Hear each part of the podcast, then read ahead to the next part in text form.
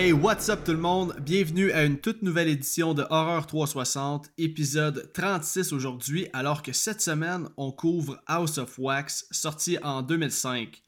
Et là, puisque le dernier épisode était relativement court, j'ai décidé cette semaine de vous offrir un épisode de 2h30, ce qui en fait le plus long épisode depuis le début du podcast. Ceci dit, je veux pas m'éterniser sur l'intro, euh, par contre, j'ai une petite suggestion à vous faire avant qu'on commence. J'ai récemment découvert un tout nouveau podcast d'horreur québécois qui s'appelle Le Ministère de l'horreur. Et si vous ne connaissez pas ce podcast-là, je vous le suggère fortement. C'est animé par deux passionnés d'horreur qui connaissent vraiment leur stock. Leur concept est vraiment bon, alors que eux aussi vont couvrir un film différent à chaque épisode mais au lieu de faire un pas à pas du film, ils vont en jaser de long en large et euh, ils vont analyser à peu près tout ce qu'il y a analysé dans le film. Ils ont aussi différents segments. Je suis, honnêtement, je suis presque jaloux de la qualité de leur podcast. Présentement, euh, ils ont juste deux épisodes de sortie, mais on dirait que ça fait des années qu'ils font ça.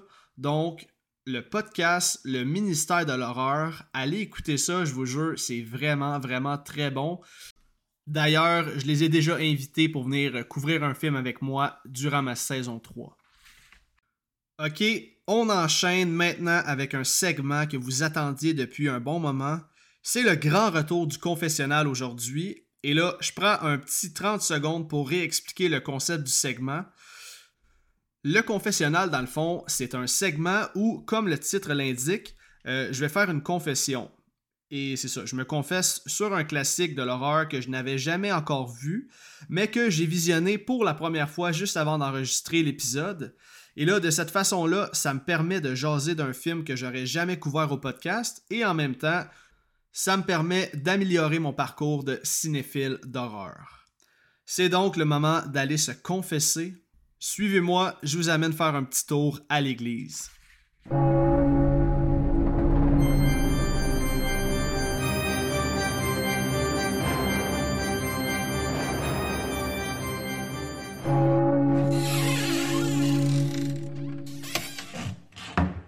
Bienvenue dans le confessionnal.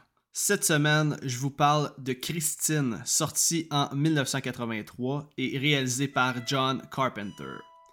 Et là, ce qui est important de savoir avant que je me lance dans le film, c'est que c'est probablement mon troisième Carpenter. J'ai vu Halloween de 78 évidemment, j'ai vu The Thing, et il y a quelques instants, je viens tout juste de terminer mon écoute du film Christine. Ce que je vais dire, c'est probablement une opinion très impopulaire. Euh, par contre, moi de Thing, j'ai vraiment pas été un fan. Et je dirais même que Halloween 78, je comprends le hype, je comprends tout ce qu'il y a autour, tout ce que ça a apporté euh, au slasher d'horreur.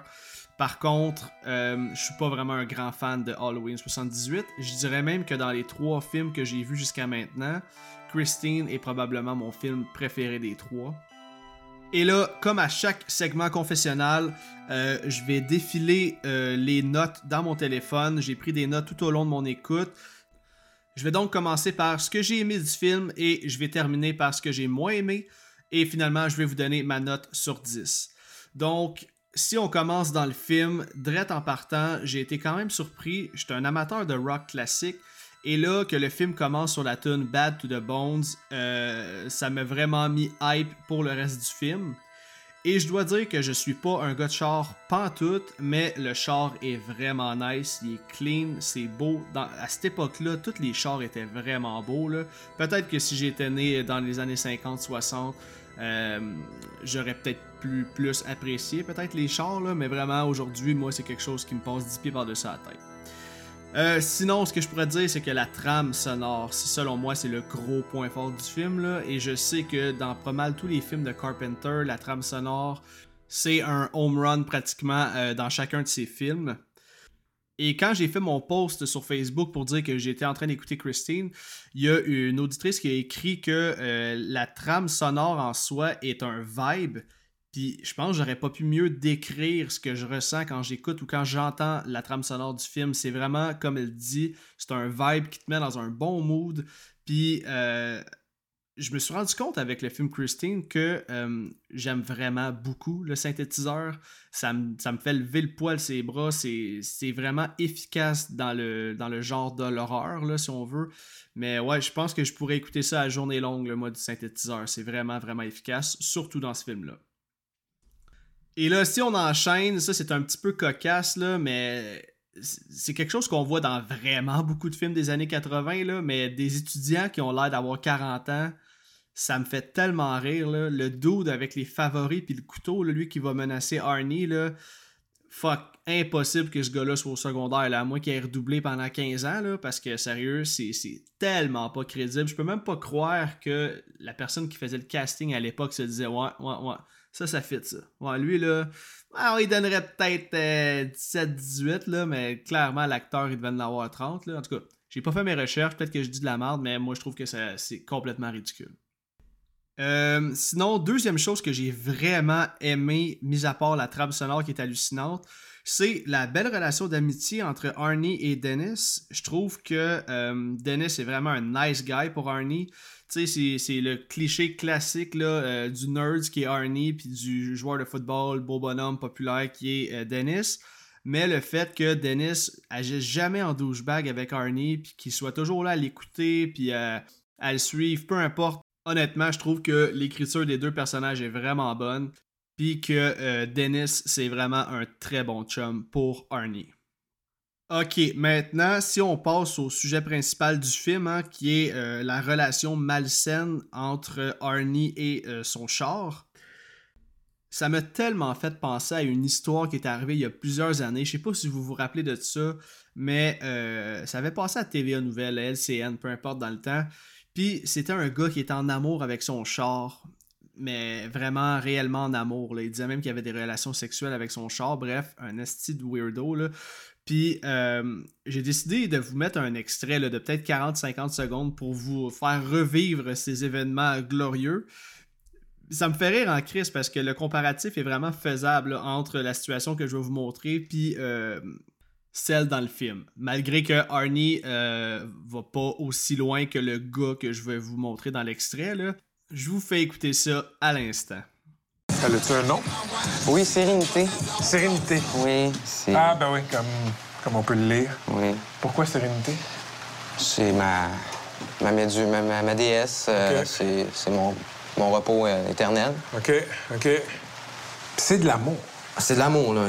quand je la, je la sers, là, le, soir, quand j'ai fini de conduire avec, je l'embrasse. J'y parle, je lui... Ah, attends, tu, l'embrasses? Je l'embrasse, je lui donne des becs, là. T'aimes les courbes des femmes? Oui. OK. T'aimes leur sensualité, t'aimes leur beauté? My God, oui. OK. Ben moi, ma voiture, si tu la regardes, elle a des courbes sensuelles. C'est aphrodisiaque pour moi.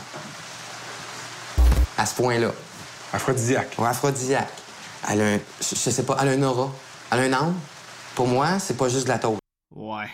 Non, mais quel phénomène de foire. Un petit bijou de l'Internet, là. Donc, si on continue dans le film Christine, euh, je dirais que ce que j'ai aimé aussi, c'est évidemment euh, le, practical. Il euh, n'y a pas grand gore dans le film, mais du practical au niveau de la voiture qui va se transformer, ou plutôt qui va se reconstruire par elle-même quand elle va se faire détruire par les petits bombes. C'est complètement hallucinant visuellement pour l'époque. Je me demande même aujourd'hui comment ils ont fait pour faire ça. Probablement que c'est filmé à l'envers, donc c'est comme sur Rewind peut-être. Bref, je veux pas dire n'importe quoi non plus, mais ça m'a quand même vraiment impressionné pour un film de 1983. Sinon, ce que j'ai trouvé vraiment cool de Christine, c'est euh, le bruit ultra menaçant qu'elle va faire à chaque fois qu'elle va allumer ses phares. Là. Je vous fais entendre le petit bruit. Un bruit vraiment efficace pour nous replonger dans les années 80. Et là, si je poursuis avec mes points positifs, il en reste peut-être deux.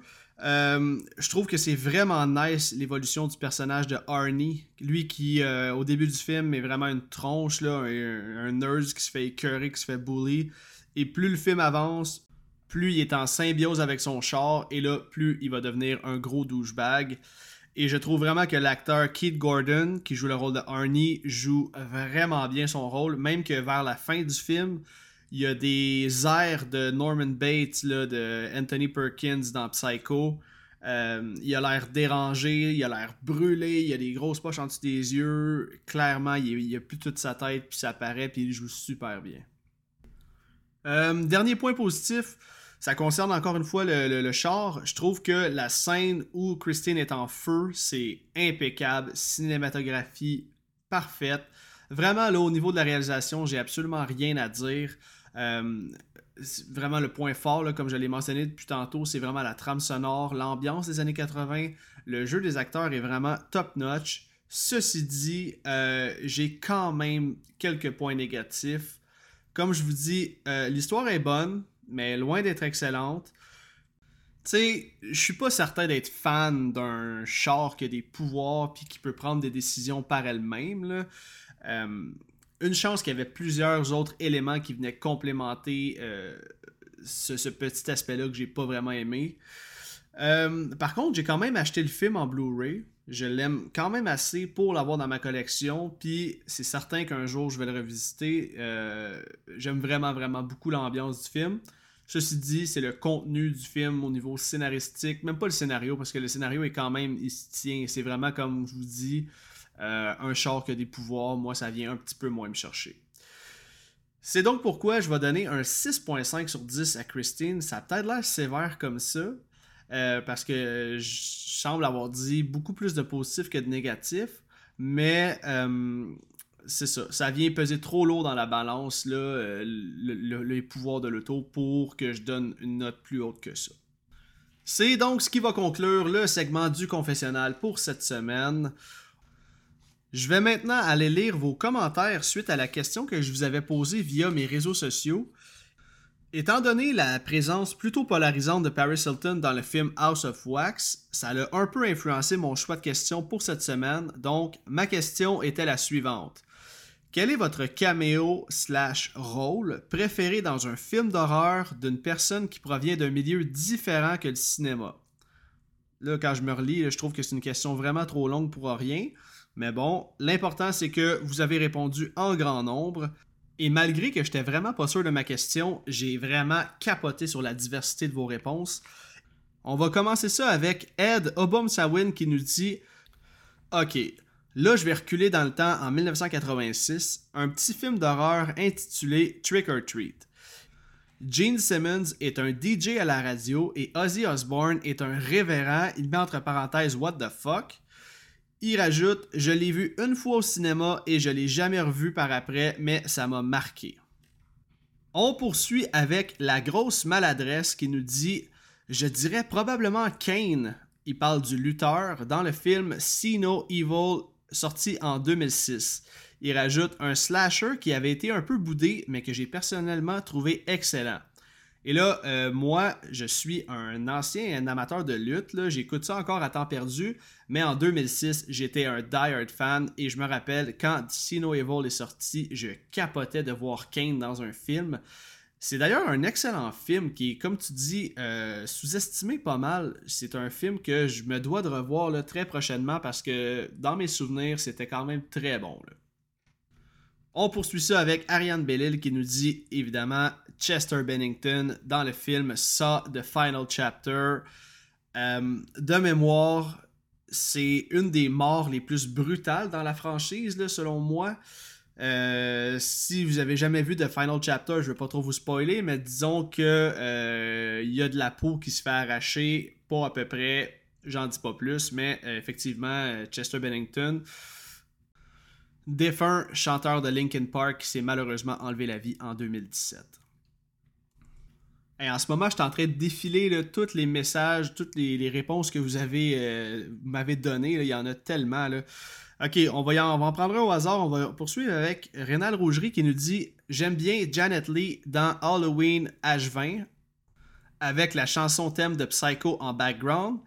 Et il rajoute, puis plus récemment, ben, James et Chelsea Jennings de la chaîne Dead Meat dans le film Scream 2022, qui moi aussi quand je les ai vus, j'ai vraiment sauté sur ma chaise parce que tout le monde sait ici que je suis un fan fini de la chaîne Dead Meat. Ok, j'en lis deux derniers et après ça, on enchaîne avec le sujet principal. Ok, on va poursuivre avec euh, Guillaume T. Mayotte qui nous dit c'est pas un caméo parce que c'est lui qui fait le film, mais Buster Rhymes dans Halloween Résurrection, c'est juste épique. Et là, on se souvient tous de la fameuse scène de Kung Fu euh, entre Buster Rhymes et Michael Myers. C'est du grand n'importe quoi. Mais bon, c'est arrivé, puis euh, ça reste un moment très très très épique. Et on va finir ça avec David Arthur qui nous dit Alice Cooper dans Freddy's Dead The Final Nightmare. Et il va rajouter aussi un caméo dans un film d'horreur, mais qui provient du cinéma. Il nous parle de Jay and Silent Bob dans le film Scream 3. Donc, alright. Euh, merci à tous encore une fois d'avoir euh, répondu en si grand nombre. C'est super apprécié. J'adore vous lire. C'est toujours vraiment pertinent. Puis vous apportez toujours des estiques de nice suggestions pour mes questions. C'est donc ce qui va conclure le segment commentaire pour cette semaine. Je vous envoie maintenant dans la discussion que j'ai eue avec les gars de Terreur sur le Pod. C'est un épisode où j'ai vraiment cherché mes mots tout au long. Heureusement, euh, mes comparses, eux, étaient tout feu tout flamme, particulièrement Serge qui, fidèle à son habitude, est arrivé plus près que jamais. J'adore jaser horreur avec ces gars-là. Donc, sur ce, bon podcast tout le monde. Cette semaine, mes invités, vous les aimez, vous les écoutez chaque semaine. Je suis très excité de recevoir pour une deuxième fois au podcast mes mentors, qui sont désormais mes très bons amis. Serge et Bruno de Terreur sur le Pod sont ici avec moi aujourd'hui alors qu'on va couvrir le film House of Wax. Les boys, comment ça va? Ça va vraiment bien. Ça fait tellement longtemps qu'on attend ça que je, je, je, ne pouvais plus me, retenir de, venir ici ce soir. Ah, ben, ça me fait tellement plaisir, ça me fait tellement plaisir. Merci infiniment, premièrement, d'avoir accepté mon invitation. Je sais que vous avez un horaire ultra chargé avec votre podcast, votre Patreon, vos deuxièmes podcasts. Qu'est-ce que vous arrêtez jamais. Vous êtes vraiment beau à voir aller. Puis je suis extrêmement honoré de votre présence ce soir, puis d'avoir la chance de vous jaser le temps d'un épisode. Et là, les boys, j'ai envie qu'on prenne le temps de jaser un peu si ça vous dérange pas. Parce que là, la dernière fois que vous êtes venu à Horror 360, c'était lors de l'épisode 4. Vous, êtes, vous étiez mes premiers invités à vie. Puis je trouve ça cool de vous revoir un an et demi plus tard. Il y a beaucoup de choses qui ont changé euh, pour nos podcasts depuis le temps. Et petit fun fact, vous détenez encore le record pour le plus long épisode du podcast avec un épisode de 2h15. Est-ce qu'on va battre ça ce soir? Je ne sais pas. Sûrement. Mais là, comme premier sujet, je pense qu'on peut pas passer à côté du sujet du Festipod, hein, parce que pour ceux qui ne le sauraient pas, euh, le 16 septembre prochain aura lieu le Festipod, festival de podcast à Montréal enregistré devant public. Et pour l'occasion, eh ben, vous serez mes invités avec aussi Mick de Horror Podcast Québec. Et le petit plug, les billets sont en vente au festipod.com slash billets au pluriel au coût de 25$ pour trois podcasts lors de la soirée du samedi soir, alors qu'il y a, il va y avoir Horreur 360 évidemment à 19h, suivi de Tricoteurs en série et à 20h et Distorsion à 21h. Donc, il va y avoir podcast d'horreur suivi de deux podcasts de True Crime. Et là, les boys, je veux savoir, un, un premier podcast en live, comment est-ce que vous appréhendez l'expérience? Bruno. Hey boy, moi j'essaie de pas y penser. Chez Bruno, ça le stresse Parce que sinon, je pense que moi, je, suis, je, me, je suis fébrile. Dans le sens que j'ai hâte de vivre l'expérience puis de voir un peu. On sait qu'il y a des gens qui vont être dans la salle qui sont des fans de RA 360 puis TSLP, plus plein d'autres membres probablement qui vont venir pour Distorsion puis Tricoteuses en série. Fait que c'est sûr que c'est un événement. On ne sait pas à quoi s'attendre, mais en tout cas, moi, personnellement, c'est excitant. Totalement, totalement. Puis écoute, j'ai vraiment hâte de vivre cette expérience-là avec vous autres.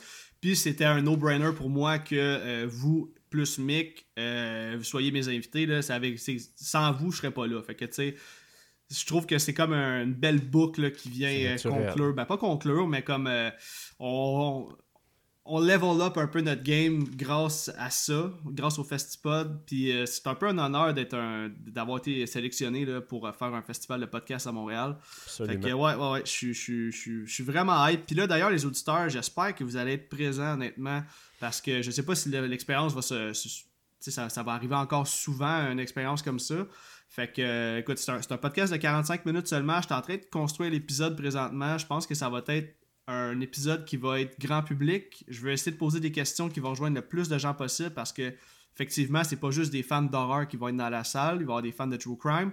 Fait que je veux vraiment que tout le monde dans la salle, puis peu importe, cet épisode-là va quand même sortir en audio après, là, mais euh, mon but c'est de rejoindre un public large pour qu'il soit capable de s'identifier à chacune de nos takes qu'on va avoir euh, durant cet épisode-là.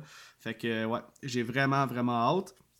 Puis sinon, ben là, Bruno, à part d'être stressé, t'as-tu quand même hâte un peu? Ah, ben oui, oui, c'est sûr que j'ai vraiment, vraiment hâte. si je pense que c'est l'expérience de rencontrer en personne ceux qui nous écoutent qui me qui me rend comme vraiment. Puis tu sais, j'ai surtout peur, de mettre les visages avec les noms, puis je mélange tout le monde tout le temps. Fait que tu sais, tout d'un coup que j'appelle genre euh, Marc-André Lapalisse, euh, Marie-André, tu sais, j'ai l'air d'un câble.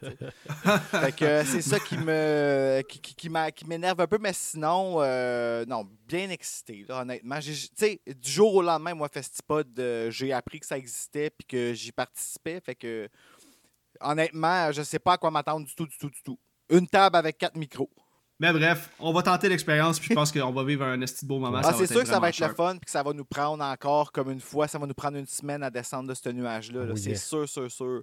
Comme c'est des, ah. c'est, des grosses affaires, tu sais. Puis moi, c'est ça, je pense, comme on en parlait l'autre jour, moi puis Serge, dans, dans le cours, puis euh, on, échangeait là-dessus par rapport à. Euh, tu sais, c'est pas, c'est pas le fait de faire l'épisode comme tel qui est euh, stressante. Puis c'est pas stressant le mot, là, je pense que c'est plus anxiogène. Je pense que c'est le, le, la retombée après. Tu sais, quand tu es sur un, comme un gros high qui redescend plus parce que tu as rencontré tellement de monde cool, puis que tu pensais pas qu'il y avait autant de monde cool que ça. Sais, il y, a juste Evelyne puis Janice l'autre jour qui nous a écrit pour nous dire qu'elle allait venir. Là. Mes jambes sont venues toutes engourdies. Juste à l'idée que j'allais les voir en vrai. Tu sais. J'ai jamais vu Janice en vrai. Puis pourtant, on travaille ensemble à chaque mois. Là. On dessine, ben, elle dessine les chanteuses, mais tu sais, on, on vient ensemble avec les contextes euh, pour, pour, faire comme le, le, contexte, comment qu'on va les dessiner quand elle n'a pas vu les films euh, j'y envoie les photos. Fait que, on est en constante communication, mais on s'est jamais vu en vrai totalement vrai, mais c'est ça qui est cool du monde du podcast. sais là, même Guillaume Témayotte là, qui, qui, écoute votre podcast est devenu un de mes bons amis. on se parle, on se parle régulièrement. C'est Mayotte? Euh, pardon? C'est Mayotte? Ouais, Mayotte. Ah, ben, on s'excuse, Guillaume T. Mayotte. On t'appelait dans les remerciements de Patties. On t'a Maillot tout le temps. On s'excuse. Je suis sûr qu'ils vont vous pardonner, là. Mais tu sais, mon point, c'est plus de, de, de, venir au fait que, euh, justement, de, pouvoir rencontrer les gens qui nous écoutent, qui échangent avec nous, c'est pas quelque chose qu'on a l'occasion de faire souvent. Là. On vient des, des, quatre coins du Québec, là, puis c'est ça, là, on va tous se réunir le temps d'une soirée, puis moi, je vais avoir une table de merch, là, où je vais vendre mes chandails, mes casquettes, puis tout, fait que on pourra tous se rejoindre à, la table horaire 360, puis les, les, auditeurs pourront venir nous parler soit avant ou après le podcast, là, puis euh, je pense que ça va être vraiment un, un super beau moment. Puis euh, je vais me garder une chaudière à côté de moi, juste au cas que je vomisse. Puis des mouchoirs pour pas broyer. T'imagines-tu direct sur le micro? ah, s'il vous plaît, pas pendant. Pas pendant, s'il vous plaît. On, après. Tricoteuse en série après.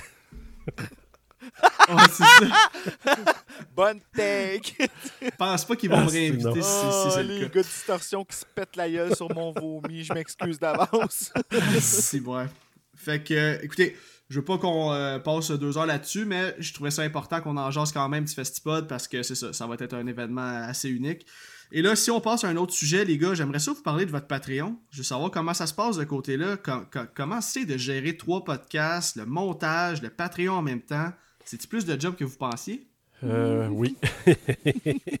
en fait, on anticipait ça, euh, que c'était du travail, mais c'est sûr que ça demande beaucoup, beaucoup parce que euh, c'est pas, juste le. le tu sais, oui, faire un autre podcast, mais tu sais là, ce que c'est faire un podcast. là. Mm-hmm. C'est pas juste faire un autre podcast, mais c'est aussi la gestion de tout ça, euh, les tirages.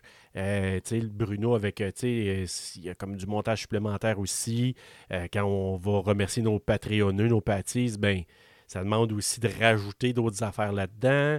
en tout cas, moi, pour ma part, oui. Puis Bruno, ben, je pense que tu es pas mal la même veine. Ah oui, oui. Ben, c'est sûr que.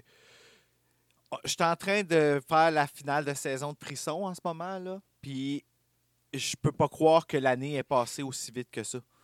Puis là, ben, je me suis comme permis un petit moment de répit là, au mois d'octobre, quand que la parce que je m'étais dit on va finir comme Terreur sur le pod, on va finir avec Frisson, puis tout de suite après je vais sauter dans saison 2. Mais là, je me suis dit, OK, ben, ce que je vais faire, c'est que je vais comme skipper les deux premières semaines d'octobre, de, puis la première de Frisson sur le pas de saison 2. Mais ça se, sera, ce sera si ça fonctionne toujours. En tout cas, je prévois un épisode d'Halloween parce que ça tombe le 31 octobre. Ah, cool. Fait qu'on va relancer la saison 2 avec le même nombre d'épisodes aussi. Mais ouais, en effet, c'est beaucoup. Euh, c'est surtout aussi le travail arrière, euh, en arrière-scène. Je veux pas dire scène. Parce ouais, non, je comprends, je comprends. La préparation, ben, de lire le livre deux fois, de l'écrire, de préparer avec l'invité. Puis je pense que ce, ce à quoi je me remettrai jamais, je pense que je m'habituerai jamais, c'est le stress d'avant enregistrement. Ouais, Tu sais, là, le avant que tu prends ton souffle, puis que tu. Ouais bonjour tout le monde, là, là, mais avant ça, là, c'est. Euh, on parlait de vomi tantôt, mais c'est comme. C'est pas des jokes, là. C'est, stressant comme ça parce que tu sais pas comment que ça va aller. Gars, moi, juste là, depuis tantôt, là, je, faut que je bloque puis je débloque mon affaire parce que ça arrête pas de planter, là, le. le, ouais. Puis je veux pas gâcher ton podcast. Ben non, ben non, tu gâches rien, mais écoute, je relate tellement, parce qu'avant chaque enregistrement, je fais des exercices de respiration pour justement me pour me grounder un peu, là, parce que sinon, on dirait que j'ai la tête un peu partout, puis je, suis tout énervé, mais c'est sûr que la discussion qu'on a toujours un peu avant d'enregistrer, ça, ça, apaise un peu, puis ça, nous permet d'être un peu plus à l'aise. Mais là aussi que je vous connais, mais quand j'ai un invité que je connais pas pantoute, là, euh, Chris, euh, c'est sûr que ça me stresse. Là. Oui, puis, excuse-moi, Alec, juste mentionner là, que, puis c'est quelque chose d'important, on pourrait le dire nous, aussi dans un épisode, là, mais euh, les gens, il faut, comprendre que c'est vraiment de la job. C'est pas juste d'écouter un film, je l'ai peut-être déjà dit, mais je le répète. Puis c'est beaucoup de job autour de ça. Puis quand on rencontre, je pars, je fais du pouce ce que tu disais tantôt avec des nouveaux invités, c'est que tu sais pas la dynamique que ça va créer quand tu rencontres une personne pour la première fois sur ton podcast. Puis ça peut être super fluide, comme ça peut être moins évident. C'est pas tout le monde qui est à l'aise avec le matériel, avec euh, la technologie, avec euh, amener son idée au tout début quand tu n'as jamais fait ça. Fait que c'est sûr que ça demande un niveau de euh, d'adaptation quand nous on rencontre la personne on a beau la mettre à l'aise, mais c'est quand même. Euh, sais, moi, je me rappelle nos premiers épisodes, première collaboration, quand on s'en va sur le podcast de l'autre. Même nous, que ça fait longtemps qu'on en fait, c'est une adaptation, puis c'est toute, euh, toute une étape, moi, dire. C'est vrai, parce que quand ça. Pas que ça clique pas, mais comme tu vois qu'il n'y a pas. Euh, ça coule pas, genre de façon fluide, là, ben là, c'est ça, t'es comme toujours en train de soutirer les réponses à ton invité pour essayer de le faire parler un peu, parce que sinon, ben, il parlera pas bien bien ou ça va être des réponses courtes. Fait que dans ton texte que tu prépares, tes questions que tu prépares, ben, tu, prépares des questions, tu sais, c'est pas juste, parce que comme tu viens de dire, c'est sûr, je l'ai déjà dit mille fois, là, mais c'est ça, tu, tu l'as dit toi-même, c'est pas juste d'écouter un film, préparer un podcast, il y a de la recherche il y a beaucoup d'écriture. Moi, les gens le savent, j'écris tout, tout, tout. Là, comme ce soir, j'ai 15 pages là, pour l'épisode. Fait que c'est, c'est, c'est, beaucoup. Moi, on dirait jamais que tu lis, you fucking asshole. Excusez. moi, je suis pas capable de faire ça. Là. Mais j'écris de, la même façon que je parle, comme ça, ça, ça sonne pas genre bonjour les gars, comment ça va? Moi, Bonjour les gars, comment ça va? ok les boys, fait que écoute, en fait, c'est ça. Je voulais savoir un peu comment ça se passait de votre côté, là, parce que je vous regarde aller un podcast par semaine. C'est déjà, je sais même pas comment vous faites, mais là, vous en avez trois au total. Le Patreon, la gestion, le montage, vous avez des vies, des... en tout cas, c'est, c'est, ben, impressionnant. on en a plus. on avait des fini ce temps-là, on en a plus. Mais on a beaucoup, beaucoup, beaucoup de fun. L'essence que les auditeurs, puis tu le sais, Alec, tu le vois avec ton, avec ta gang aussi, qui, qui, est notre gang aussi, quand on va se ben oui, ben oui, On a ben tous les mêmes auditeurs. De toute façon, je pense que le monde n'a juste pas assez d'horreur, fait qu'ils passent de un à l'autre, puis ah, aujourd'hui, je file pour me faire Alec. Fait que, Ah, dis de même. je file Eric Balfour, fait que. Mais, euh, tu sais, mais, puis on a vraiment beaucoup, beaucoup de fun, puis on apprécie euh, vos oreilles on apprécie chanter, parler comme avec vous autres. Sérieux, c'est euh, une super belle expérience que je veux pas que ça finisse. Même quand, quand on finit un enregistrement, même si je suis brûlé, je sais pas si ça vous fait ça, les gars, mais moi, quand, je finis un enregistrement, je paye stop. Puis je m'en vais me coucher. Je dors pas parce que je suis trop sur un rêve. Ah non, moi non plus, le cerveau, man, mais il roule. Je suis brûlé, fatigué, plus capable, que il faut que j'écoute genre Beavis and Butthead. Là. Non, j'écoute pas Beavis and Butthead, mais c'est le genre d'affaires qu'il faudrait que j'écoute, genre pour. Euh, je comprends totalement. Puis là, je vais clore euh, le sujet sur le fait d'avoir du plaisir euh, en faisant ça. moi, je vais toujours me rappeler les gars d'Horror Podcast Québec qui avaient dit Nous autres, quand on aura plus de fun, on va arrêter le podcast. Là, ils ont arrêté parce qu'il y avait des, différents projets dans leur vie, là, mais euh, ça va toujours être ça pour moi aussi. Le jour où j'aurai plus de fun, euh, clairement, je ferai pas ça pour me faire chier. C'est vraiment une passion, c'est un hobby. Puis euh, je me nourris des commentaires puis de, des auditeurs qui me renvoient leur appréciation. Là, fait que c'est vraiment ça notre paye au final. Ok, les boys, j'aimerais ça qu'on passe maintenant au plat principal, c'est-à-dire notre couverture de House of Wax, en, en commençant pardon, par nos appréciations sans spoiler à tour de rôle. Là, je veux savoir, ah, c'est ça, toi, t'as regardé Scream 4? non, j'ai regardé One Night in Paris. Oui. Ah, ah, ah, ah, ah. C'est un complément, ça. Bon, ben, on va enlever Bruno de la discussion. fait que Serge. Euh, non, c'est ça, dans le fond, je veux savoir comment s'est passé votre écoute en vue de l'épisode d'aujourd'hui. Puis justement, je veux commencer avec toi, Serge, parce que en même temps, euh, j'ai su que tu as regardé le film original de 1953. Donc, j'aimerais ça que tu nous parles un peu de ton appréciation des deux versions, si tu peux. Ben là, en plus, euh, Alec et Bruno, je vais parler de mon appréciation des trois versions. Parce que quand je t'ai oh! écrit, je me suis fait avoir parce que ce que j'écoutais, la version de 1953, c'est déjà un remake. L'original est de 1933. 1953, c'est la version avec Vincent Price qui est le rôle principal. Puis euh, les deux versions sont assez similaires. Là. Mais euh, c'est sûr que le film de ce soir là, avec euh, One Night in Paris, c'est sûr que c'est un film qui est, vrai, hein, qui est vraiment, vraiment différent. Les deux premiers, 33, 1953, ça se ressemble énormément. Puis la version de 1953, il l'avait tourné en 3D. Ah ouais, ça existait? Oui, ça existait, puis supposément que c'était vraiment cool, ceux qui l'ont vu à l'époque, puis qui euh, savaient que ça sortait là, du, euh, de l'écran, puis c'était super cool. Et petit fun fact, quand j'ai regardé euh, celui de 53, je me suis dit, j'ai comme l'impression, quand ils ont fait les versions 3D des années 80, là, Jaws 3D, puis Friday the 13 3D, tu sais, dans Friday the 13, là, il lance plein d'affaires dans la caméra, puis il joue au bolo là, dans la caméra. Là. Bon, mhm. ben, oui, c'est ça. Ben, dans cette version-là, il y a un gars, un spécialiste, je ne sais pas, le champion international du bolo, là, qui, joue du bolo, puis il y a une foule devant le, House of Wax, puis lui, comme un, amuseur public, puis là, il envoie le truc vers la caméra. Fait que probablement le monde dans la salle, il y avait la, la balle du bolo d'en face. Fait que J'aurais tellement. J'aimerais trouver une version comme ça en 3D. Puis j'ai trouvé ça, je suis allé magasiner mes vacances. Ben, c'est sûr que ça existe. je sais pas s'il y, a ça, j'aimerais ça au bout. 53, là, super beau, belle qualité là, cinématographique, les couleurs. 1933, en couleur aussi, ce film-là. Fait que, honnêtement, là, ah. j'ai adoré les deux écoutes euh, des originaux. Puis j'ai trouvé ça dans un magasin à Ottawa de, DVD. C'est un DVD. Il y a les deux versions, recto verso. Fait qu'un bord 1933, l'autre bord 1953. Puis euh, 5 piastres, j'ai trouvé ce DVD-là à, Ottawa. Je me suis dit, Chris, on va faire en voix avec euh, Alec. J'ai dit, c'est ma blonde qui m'a trouvé ça. J'ai dit, hey, je l'achète, j'écoute ça. Ben, Super cool, honnêtement. Là, euh, des années-lumière de ce qu'on a fait là, dans, cette version-là. Là. Mais euh, j'ai adoré mes deux écoutes. Puis, euh, je te, deux petites secondes. 1933 ou 1953, lequel t'as aimé le mieux? Euh, je les aime autant pour des raisons différentes. Est-ce que c'est la même histoire? Ou Pas mal la euh, même histoire. C'est juste que dans 1933, il, y a, une journaliste qui couvre les faits. 1953, ça n'existe pas pendant tout. Mais sinon, c'est très similaire.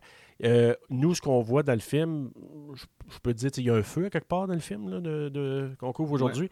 Euh, ça se passe au début dans les deux versions de 33 et 53. Mais pour le reste, il y a pas mal de différences, sauf que les statuts, c'est similaire, la manière qu'ils sont faites.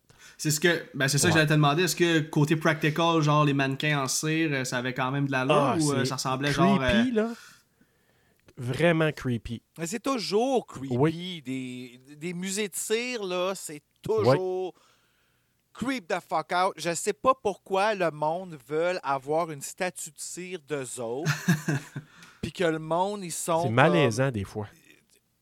Ben oui. Hey, t'imagines-tu de faire une joke avec comme à quelqu'un, genre avec des yeux qui suivent? Ouais. Que tu sais, ils mettent des écrans en face, là, puis que ce soit des yeux qui suivent, là. Hey, tu capoterais-tu Ah. rien qu'un peu? Quoique, je serais vraiment content d'avoir une, une statue de cire de Britney Ouais. ici, par exemple. Une Ah, ben, belle. Ouais, ça, c'est sûr. Mais bref, euh, pour résumer ça, là, je te dirais que euh, Vincent Price, encore là, moi, c'était un bonheur de le voir dans cette, dans cette version-là. Et il y a une actrice, celui de 1933, euh, je pense que c'est Fairy. C'est- C'était la Scream Queen quasiment originale. là. Donc, elle avait joué dans le film de King Kong original. Elle a joué dans plein de films un peu euh, euh, horreur, euh, de spooky de ces années-là. Puis, elle joue dans l'original de 1933. Puis, une autre actrice que j'ai adorée. Tu sais, quand tu dis que tu as des performances d'acteurs qui te tiennent dans l'histoire, là, ben, j'ai adoré mes deux écoutes. C'est pour ça que je te dis c'est pas mal égal, là, parce qu'il y a des acteurs dans les deux cas, dans les deux versions originales, qui ont fait une job euh, incroyable, puis que j'avais, je m'amusais, j'ai eu du fun, je riais. Puis on écoutait ça avec, avec ma douce, là, puis écoute, j'ai- elle a adoré ça aussi. J'ai dit, je pensais pas avoir du, du fun de même dans des vieux films de même. Ah, ben cool, man. Puis euh, si on passe euh, à la version de 2005, qu'est-ce que t'en as pensé? Euh, écoute, C'était plate dans ce Non, pas c'est plat. Honnêtement, bon divertissement. Je ne vais pas te répondre ça rapidement là-dessus. Bon divertissement. Par contre, ce que je me suis aperçu, c'est que je l'avais vu à sa sortie en VHS à l'époque. J'ai été un bout de sans le voir. J'avais hâte de le revoir. Je trouve qu'il marche moins quand tu l'écoutes rapproché. Deux écoutes là, proches, là. Je trouve que des longueurs, entre autres la section de camping, puis une coupe de place, là, que j'ai trouvé un peu long à la deuxième écoute rapprochée. Ok. Mais sinon, bon divertissement, là, par exemple. Ben d'accord. De ton côté, Bruno? Moi, je l'ai juste écouté une fois parce que j'ai pas eu le temps d'écouter une deuxième fois parce que je garde le chien de ma soeur en ce moment. Puis, euh, ouh, qui bouge le balou. Mais euh, je l'ai écouté juste en anglais. Puis j'ai aimé autant que la première fois. Je l'avais vu au cinéparc, moi, la Wow. première fois, ce film-là. Puis, let's face it, la seule raison pourquoi on va le voir, c'était pour voir Paris Hilton se faire planter de quoi dans la tête, puis rire de elle, dans le fond. Mhm. Rire de elle, puis esti, cette fille-là, là, Paris Hilton, c'est la fille la plus femme tailleule qu'il n'y a pas sa planète, man. Toutes les fois qu'on la voit faire quelque chose, on s'attend qu'elle va planter, qu'elle va avoir l'air d'une conne, puis elle est tout le temps fucking bonne. Elle est surprenante, cette fille-là. Elle nous ferme toute la gueule, puis c'est pas vrai parce qu'elle est héritière d'un riche que elle a pas, euh, elle a pas gagné sa vie, cette femme-là. Cette femme-là. Puis ça, c'est s'il y a quelque chose que je veux soulever de ça, c'est que euh, House of Wax, je pense que c'était le premier de, de, de cette série de choses que cette femme-là a accompli qu'on n'a pas vu venir. là. Euh, Entièrement d'accord. Puis justement, là, je sais que tu sais, ça, ça a comme été un gros sujet de discussion là, quand que j'ai parlé que je voulais faire House of Wax. là, tout le monde ramène le fait que Paris Hilton est dedans, pis ci, pis ça. Mais comme j'ai écrit dans un commentaire à quelqu'un, euh, moi, j'ai trouvé qu'elle a livré une performance honnête. Puis euh, elle m'a pas gossé pas en tout. Puis honnêtement, tu sais, il y avait même eu de la promotion avec Paris Hilton. Genre, il y avait des chandails euh, avant, avant que le film sorte, là, où ce que c'était écrit euh, Paris Die on May 6, là, ou Ouais. peu importe la date. Puis, tu sais, comme les gens savaient qu'elle allait, elle allait mourir, mais c'est ce qui faisait comme le gros marketing là, entourant toute la, la- la promotion du film.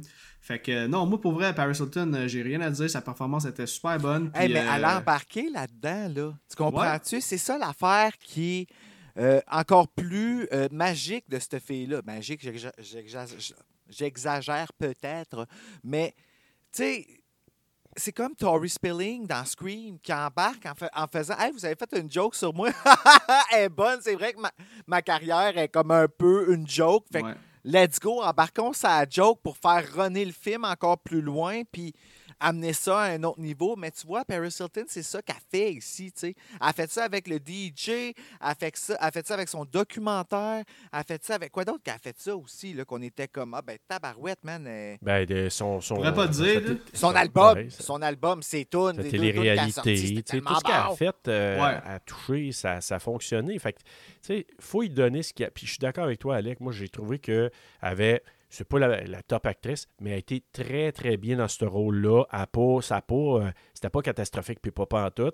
Puis, puis c'est ça, c'est. Tu sais, replongeons-nous probablement quand ça sorti, ce film-là, c'était le Paris Show. Là.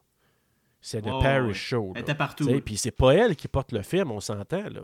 sais, les chats comme Burt, là, mais je veux dire, c'est le Paris Show qui était le moteur de ce de film-là. Exactement. Exactement. Écoutez, euh, ben, regarde, je vais poursuivre avec mon appréciation parce que j'ai hâte qu'on jase du film, puis il y a quand même pas mal de stock à dire. Euh, moi, de mon côté, ben, premièrement, ce film-là est vraiment meilleur que dans mes souvenirs. Quand à ma première écoute, j'étais comme aïe aïe, j'ai vraiment comme aimé, j'ai embarqué. Puis pour un film de presque deux heures, j'ai pas trouvé qu'il y avait vraiment de longueur. Puis, tu sais, mettons, euh, j'ai écouté moi aussi quand même rapproché. Puis c'est sûr que durant ma deuxième écoute, comme j'annote le film, je l'écoute sur trois soirs, parce que tu sais, une demi-heure du film, ça peut me prendre deux heures d'écriture. Mhm. Mais euh, je me suis pas emmerdé du tout, du tout, du tout quand euh, j'ai pris mes notes ou quand j'ai écouté le film. Je trouve que les effets, les décors, l'acting est encore au goût du jour. Euh, puis, ben, c'est ça, malgré ce que tout le monde dit, j'avais écrit dans mes notes, je trouve que Paris Hilton livrait une bonne performance. Et elle m'a moins gossé que Chad Michael Murray, qui ah au début du film là, euh, joue l'hostie de mange euh, on va en reparler tantôt, mais somme toute, c'est une solide expérience. Ça reste un film popcorn qui nécessite pas tant d'analyse, parce que j'ai pas l'impression qu'aujourd'hui on va y aller dans les, euh, les layers et tout, là, mais on se divertit tout au long. Et ben c'est ça. Fait que j'ai vraiment hâte de décortiquer ça avec vous autres. Et sans plus attendre, les boys, je vais me lancer dans la fiche technique euh, du film, suivi de quelques fun facts, et ensuite, it's a go pour House of Wax. House of Wax est un film slasher de 2005 réalisé par Ome Colette Serra dans son premier long métrage. Et là, les boys, est-ce que ce nom-là vous sonne une hey, On revient à la source, euh, Alec? Euh, oui, hein? Toi, Bruno, est-ce que ça dit quelque chose, ce réalisateur-là? Tu vas pas me dire que c'est lui qui a fait euh, le film avec la petite fille qui tue? Ben oui, c'est le même réalisateur ah, que le film Orphan, qui est le film euh, qu'on avait couvert lors de votre premier passage au podcast. c'est un hostie de coïncidence, là, mais ça donne que ben c'est ça. Et euh, bon, c'est ça, le film est C'est son premier film, ça? Ouais, Wax, c'est son premier film. Ouais. My God! Très surprenant quand même. Fait hein? confiance en maudit, WB. Hein? Ouais, il a vraiment livré une solide performance, un peu comme les, les, les, frères Philippou là, qui viennent de faire euh, Talk to Me, là, qui, euh, qui viennent de scorer un home run avec un, un premier film. les frères Philippou? Ouais, ouais c'est ça leur nom. Michael et euh, je sais plus trop le nom de son frère, là. mais ouais, c'est les, frères Philippou. Oh my god, ok, je pense que c'est mon nouveau nom préféré. oh. Ok, je poursuis. le film est écrit par Chad Hayes et Carrie W. Hayes. Qui sont des jumeaux. Ah ben, tabarnak! Ben quel drôle d'adon! Parce qu'on t'entend que la thématique du jumeau est très présente dans le film. Hein, alors qu'on a des jumeaux, des jumeaux moi et on a euh, Carly et Nick qui sont jumeaux aussi.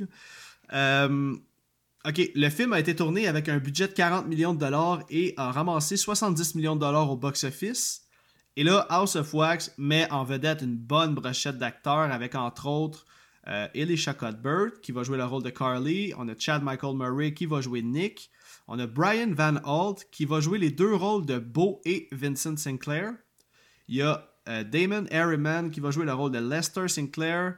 John Abraham dans le rôle de Dalton, a.k.a. Bobby dans Scary Movie.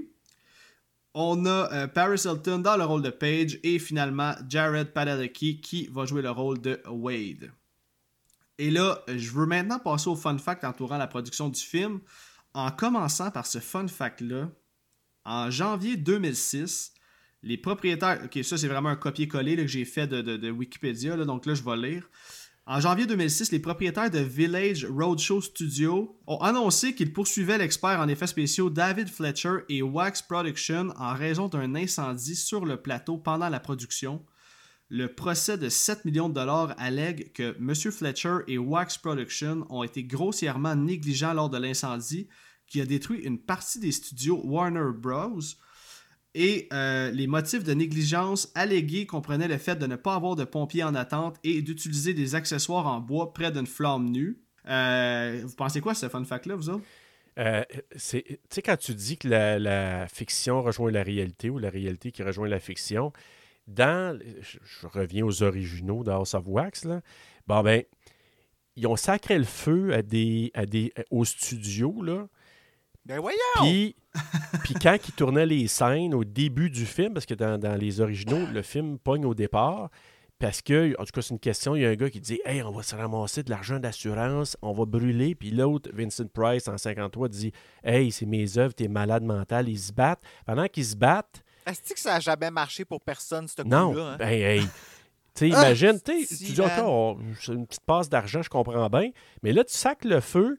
J'ai mis 2600 euh, heures sur ma Marie-Antoinette en cire que j'ai sculptée moi-même, qui a de l'air réel comme si ça n'a pas d'allure. Puis, tu veux sacrer le feu pour ramasser de l'argent, t'es malade, là, ils se battent. Mais là, pendant ce temps-là qu'ils se battaient, il y avait le feu pour le vrai autour, ils ont failli se burner pour le vrai. Fait que quand j'ai entendu ça, cette affaire-là de, de, que, de négligence, là, je me suis dit, peut-être, mais il était peut-être. Mais là, la Marie-Antoinette, c'était vrai, là? Ou c'était dans le film? Non, c'était dans le film. Là. Il l'avait sculpté, mais c'était comme. Elle avait l'air tellement. On dirait que c'était une personne pour le vrai. Là. Puis, euh, qu'on sait que c'est du vrai monde quand en dessous, dans, même dans les vieux. Là. Fait que, bref, tout ça pour te dire que euh, je suis pas surpris, mais en même temps, je me demande s'ils sont plus sécuritaires depuis ce temps-là pour faire les films maintenant sur les plateaux. Je pense que oui. Imagine-toi, il aurait pu arriver quelque chose à Paris.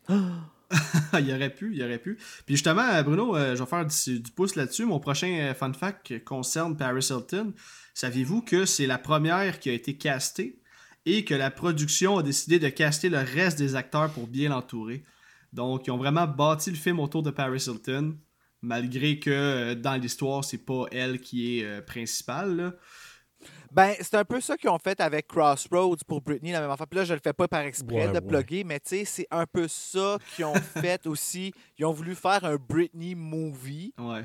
Puis, euh, puis encore une fois, tu vois, j'ai un peu l'impression que euh, grâce à ça, Britney, elle a un peu mangé la marde pour toutes les autres femmes chanteuses ou euh, télé-réalité-esque femmes qui sont arrivées après ça pour essayer de faire des films, pour qui ça a fonctionné. Tu sais, pour qui ça, on a pris au sérieux après parce que Britney s'est vraiment fait blaster pour Crossroads et je vais maintenir qu'elle s'est fait blaster pour rien. Ici, Paris, honnêtement, j'ai entendu personne la blaster. Non, c'est un fait. Ouais. Sauf, je suis d'accord. L'élément, par contre, c'est là, là que, euh, en entrevue, ils ont demandé, tu sais, quand, euh, là, je me souviens plus de son nom, là, je pense que c'est euh, tu Dalton qui filme avec la caméra dans le film. Là? Ouais, Dalton. à un moment donné, là, c'est puis là, il disait Hey, sais-tu, ça a-tu un rapport à cause de ton sextape Puis que, tu sais, là, ils ont voulu jouer un peu là-dessus. Elle a dit Non, non, non, pas du tout. Elle a dit C'était déjà dans le script. Moi, je me suis dit, en sachant qu'elle était castée en premier, ah ouais, mais tu savais que tu faisais un film autour de Paris. Viens pas me dire que c'est pas dans le script en lien un peu avec ça, tu comprends, là? Ouais, je l'ai vu, ce fun fact-là aussi. Là. C'est justement quand il est en train d'embrasser son chum là, au début du film, puis là, il a film. Puis, t'es-tu en train de me filmer, là? C'était comme un petit clin d'œil non voulu à son sextape, mais ben, bref. Moi, je pense que c'était plus voulu qu'elle a. Pourquoi elle disait ça dans le film, dans son sextape? Non. Genre, t'es en train de me filmer là? Elle, disait ça dans son sextape? T'es en train de me ah, filmer? Ah non, mais c'est sûrement pour faire référence que je pense qu'elle a été filmée. Euh, en fait, je connais pas vraiment l'histoire de son sextape, là. C'est pas ça qui m'intéresse, mais dans le sens où, euh, vu qu'elle était comme filmée un peu à son insu, peut-être. Ouais, ouais, ben c'est ça, euh, exactement. Puis le type de caméra, c'est une caméra quand même. ouais sais, à, main. là. Ouais, c'est ça. Fait que, j'ai comme l'impression qu'ils ont joué. C'était quoi d'inclure ça dans le scénario de, de filmer de même? Ça servait à quoi? Sais, vraiment. Pour nourrir la propagande de Paris Hilton. encore là-dessus, à mon avis. Fait que moi, je pense, vu qu'elle a été castée en premier, eux autres, ils ont dit c'est Paris qu'on prend. Dans le scénario, on va inclure des petits, du, du filmage de même, là, de, de pellicule. Ouais. Moi, en tout cas, je suis plus de cet avis-là, moi. Ouais. En tout cas, on en reviendra à la caméra, mais c'était tellement pas nécessaire dans le film que Dalton filme tout le monde. Euh, ok, je vais poursuivre mes fun facts. Il m'en reste deux. Euh, c'est vraiment des petits fun facts vite fait. La ville qu'on voit dans le film euh, a été bâtie en 10 semaines et aurait été inspirée par la ville de Asmara. Asmara, c'est une ville construite par les Italiens en Afrique durant la Deuxième Guerre mondiale ça a l'air que c'est vraiment une réplique telle quelle de la ville. Donc, je connais pas ah, vraiment l'histoire de la Deuxième Guerre mondiale en Italie, en Afrique en fait, là, mais bref, ça a l'air que c'est ça. Des vieilles chicanes.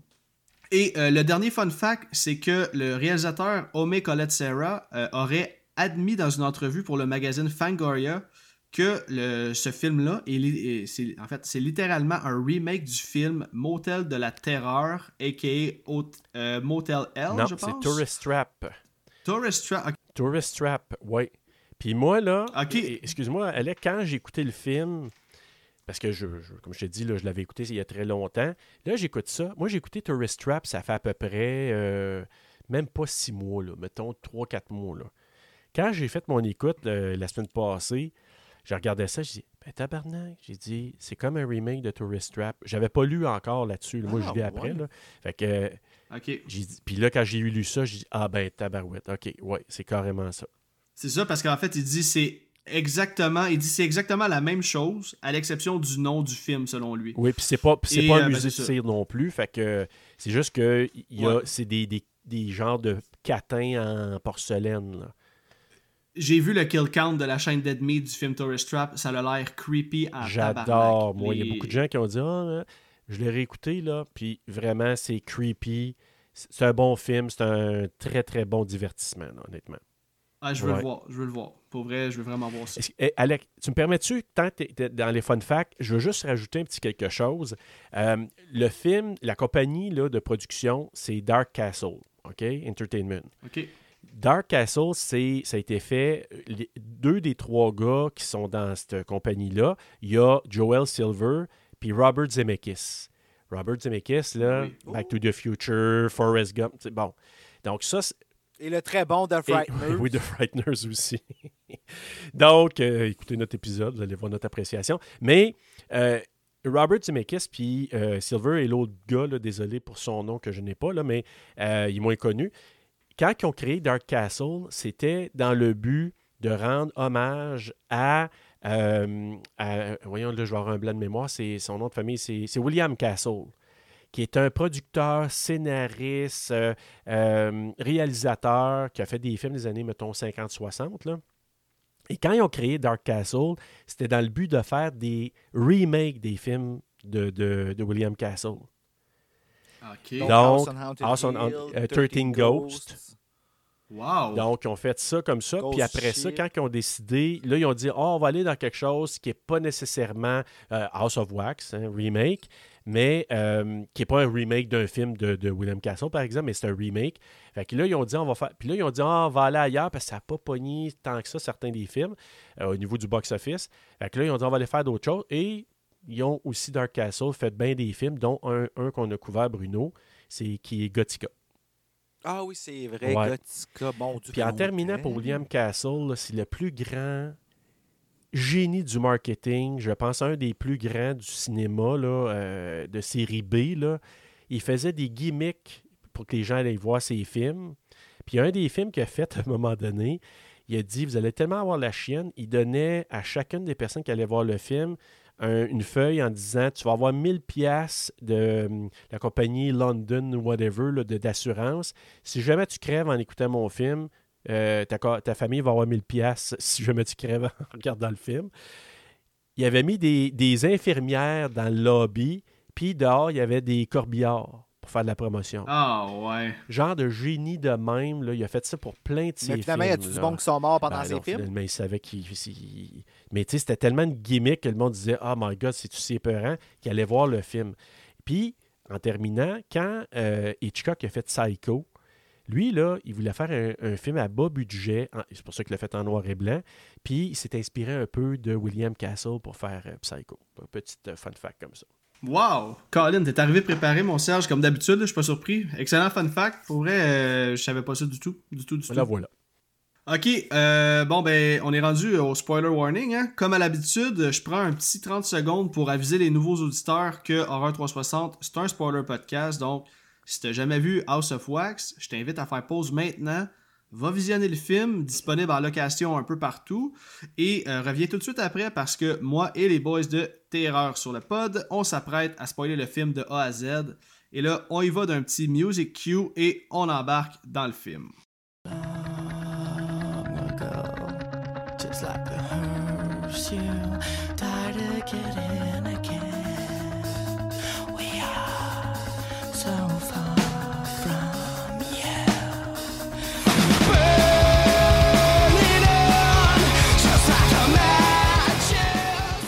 Le film commence sur un flashback de 1974 où on voit une femme faire bouillir de la cire afin de faire un moule pour un masque de visage. On va y apercevoir un kid qui est bien relax, il mange ses céréales, tandis que son frère est pas mal plus turbulent et son père doit l'attacher dans une chaise alors que le kid hurle et se débat. Ce sont euh, les frères Beau et Vincent Sinclair. On l'apprendra un peu plus tard dans le film. C'est la scène d'intro. La scène coupe et on va ensuite être présenté à nos personnages principaux du film. Il y a Carly et Wade qui sont un couple. Il y a Nick, le petit douchebag, et le frère, puis c'est aussi le frère jumeau de Carly qui est interprété par Chad Michael Murray. Il y a Ben Paige. C'est ton bien dur sur Nick. Je- Sur Chad Michael Murray, il est pas si pire que ça. Ah, au début du Ah. film, j'y arracherai la tête. C'est sa petite. Ben oui, ben je veux dire, son personnage. oui, oui, oui, ben oui, chier, pas Chad Michael. Je parle, de la- je Je parle du personnage de c'est Nick. bon. Non, non, j'ai rien contre ben oui, l'acteur, mais le personnage, rien que la façon qu'il tient sa bière, je crisserais une claque en arrière de la tête. Je pensais que.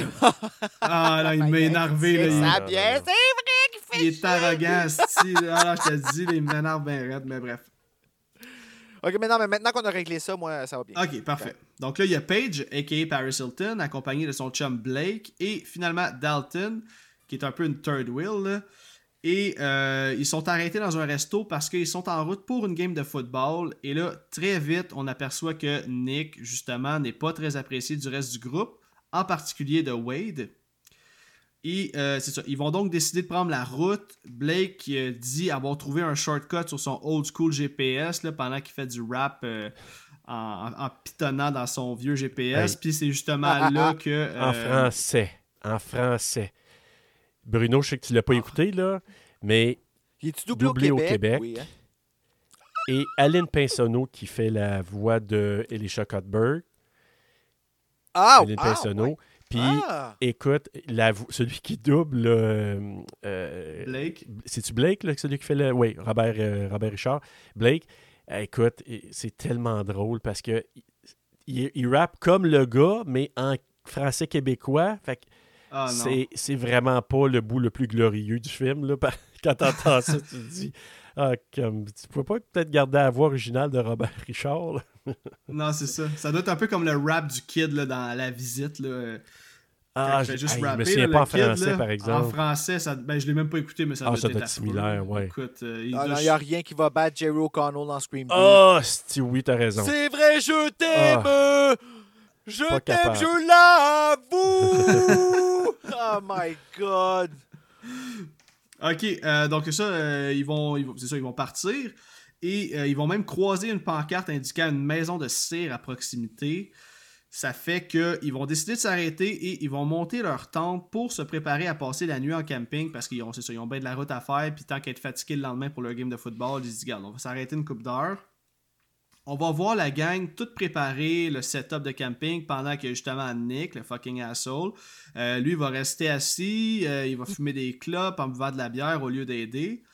Et là, il y a une petite scène cringe euh, où on va comprendre un peu le, petit froid entre Nick et Carly, alors que Nick va lui reprocher de ne pas l'avoir couvert quand lui avait volé un char. Là, elle va y remettre ça dans face, qui met toujours tout sur la faute des autres. Normalement, je l'aurais pas écrit. Au début, je voulais même pas l'écrire, mais c'est parce que plus tard dans le film, il y a comme un petit développement là, dans leur relation à travers le film, mais je trouvais tellement que c'était pas nécessaire qu'on sache comme qu'il y a une, une petite chicane entre les deux. Il aurait juste pu s'aimer depuis le début du film, puis on l'aurait autant apprécié son geste héroïque à la fin. Là.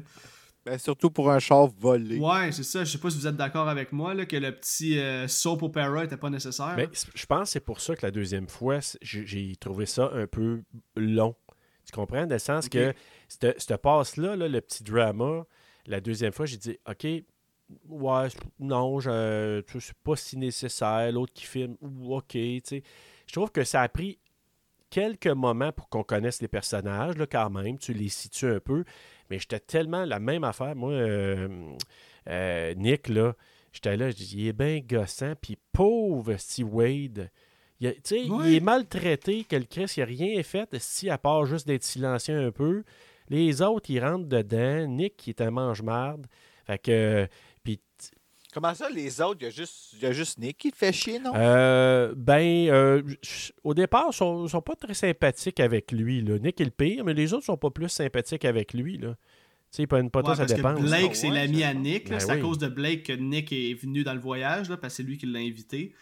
Mais euh, tu me fais penser à un point que j'ai oublié de mentionner, euh, parlant de Wade. Ça a l'air que, je sais pas si tu as vu ça passer, là, mais dans les critiques du film, il y a beaucoup de gens qui ont critiqué le fait que ce soit euh, euh, Jared Padalecki, le chum d'Elisha Cuthbert. Beaucoup de gens ont dit que ça aurait dû être Chad Michael Murray, son chum, et Jared, son frère. Ouais. Parce que ça a l'air qu'il y a beaucoup de tensions sexuelles entre les deux personnages, ou juste une tension, euh, peut-être pas sexuelle, mais comme.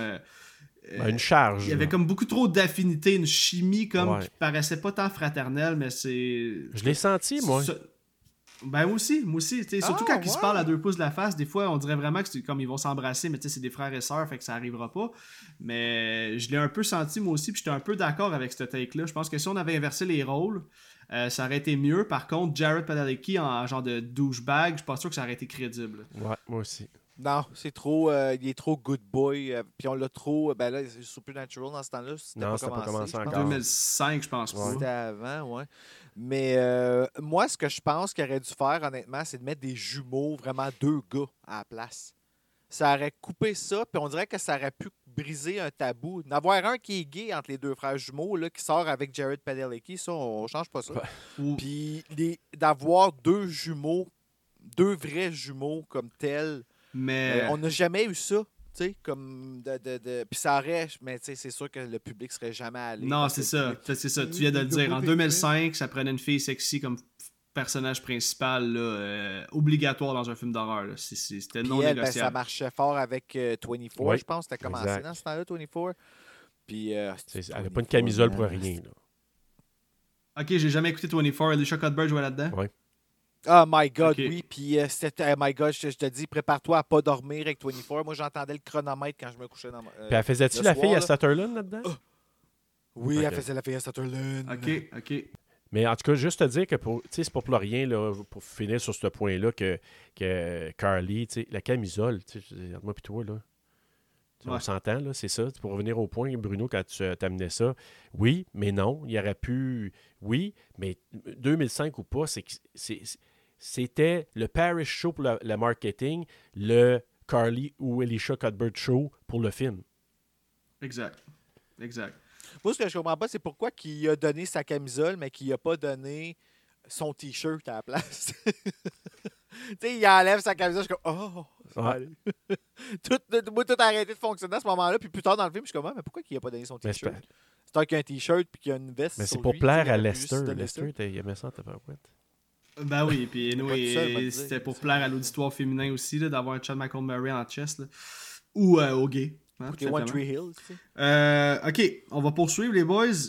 Donc là, c'est ça, ils, sont, ils se sont installés euh, pour la nuit faire du camping. On voit, euh, ils- en fait, ils vont faire le party un peu, ils vont boire pendant que Dalton filme à peu près tout, mais ils gossent aussi tout le monde avec sa caméra. Et là, euh, leur bulle va se faire péter quand il y a un pick-up qui va venir se parker tout près d'eux avec les lumières allumées, genre les, les hautes allumées. Là. Il, va, aveugler tout le monde. Et là, il va juste rester là sans sortir de son truck. Les gars vont lui demander de fermer ses lumières sans réponse. Puis là, Nick, tu oui, il est douchebag, mais ça prenait quand même un gars avec du caractère pour justement se lever puis faire comme c'est assez. Fait qu'il va, il va lever, ses- en fait, il va lancer sa bouteille de bière sur un des phares du pick-up. Ça va briser une de ses lumières. Le pick-up va finalement reculer et il va repartir d'où il vient. Et là, durant la nuit, le gars du pick-up va revenir pour espionner la gang pendant qu'ils dorment. Et il va même prendre la caméra de Dalton et les filmer à leur insu. Carly, elle va se réveiller et elle va sortir de sa tente. La, déci- la décision typique des films d'horreur. Moi, j'ai de la misère à aller pisser dans la nuit quand je vais en camping.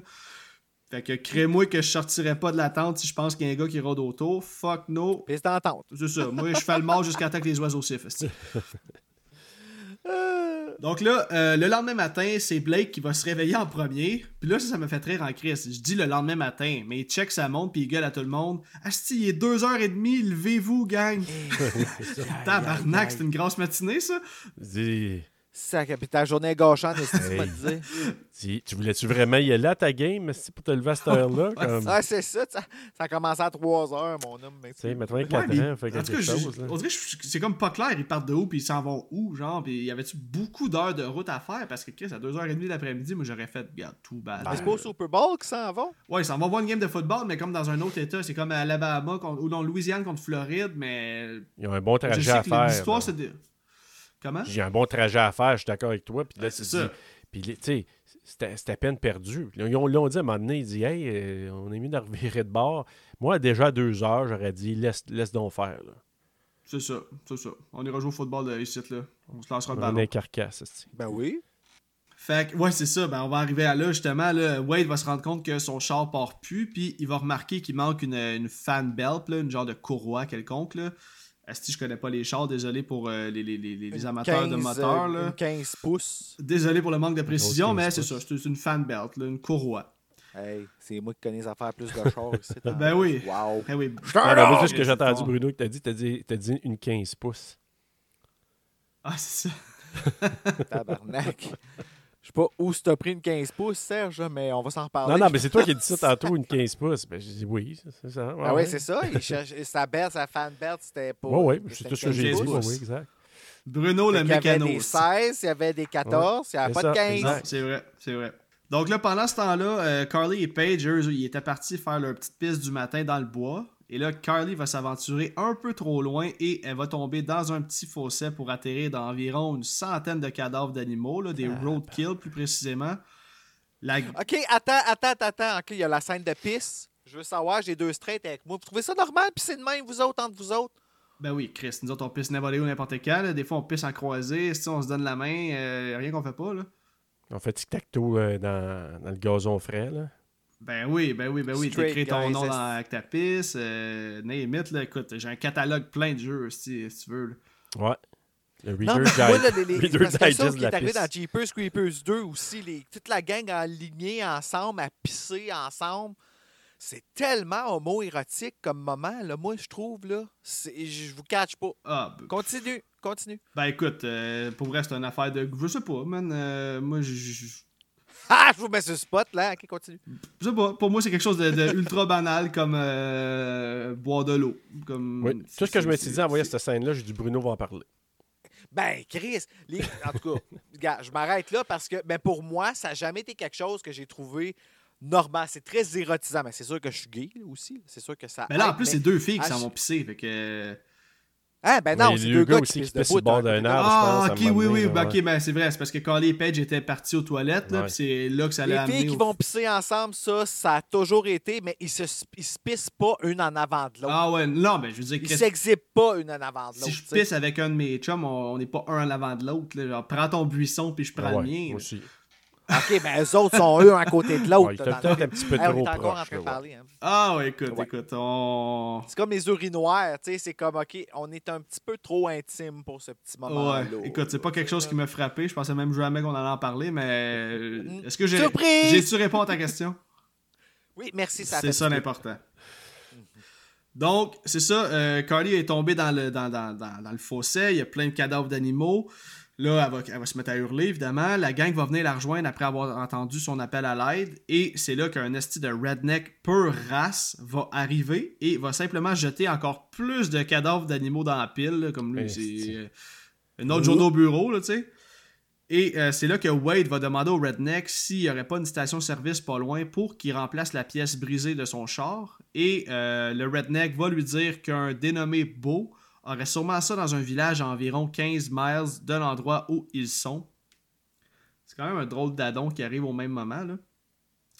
Et euh, c'est ça, c'est à partir de ce moment-là que le redneck va proposer à Wade de, de faire un lift. Carly va l'accompagner. Et c'est là que le, le moment euh, jouissif pour Bruno, hein, alors que Chad, euh, Michael Murray enlève sa camisole pour la donner à Carly, vu qu'elle sent le vieux cadavre de chevreuil. Ben, c'est l'odeur de vieux cadavre de chevreuil a comme un peu. Atténué. Euh, ça, Ouais. Ben, ça a descendu l'érection un peu. le, mot, le jeu était moins achalandé. Mais Ouais.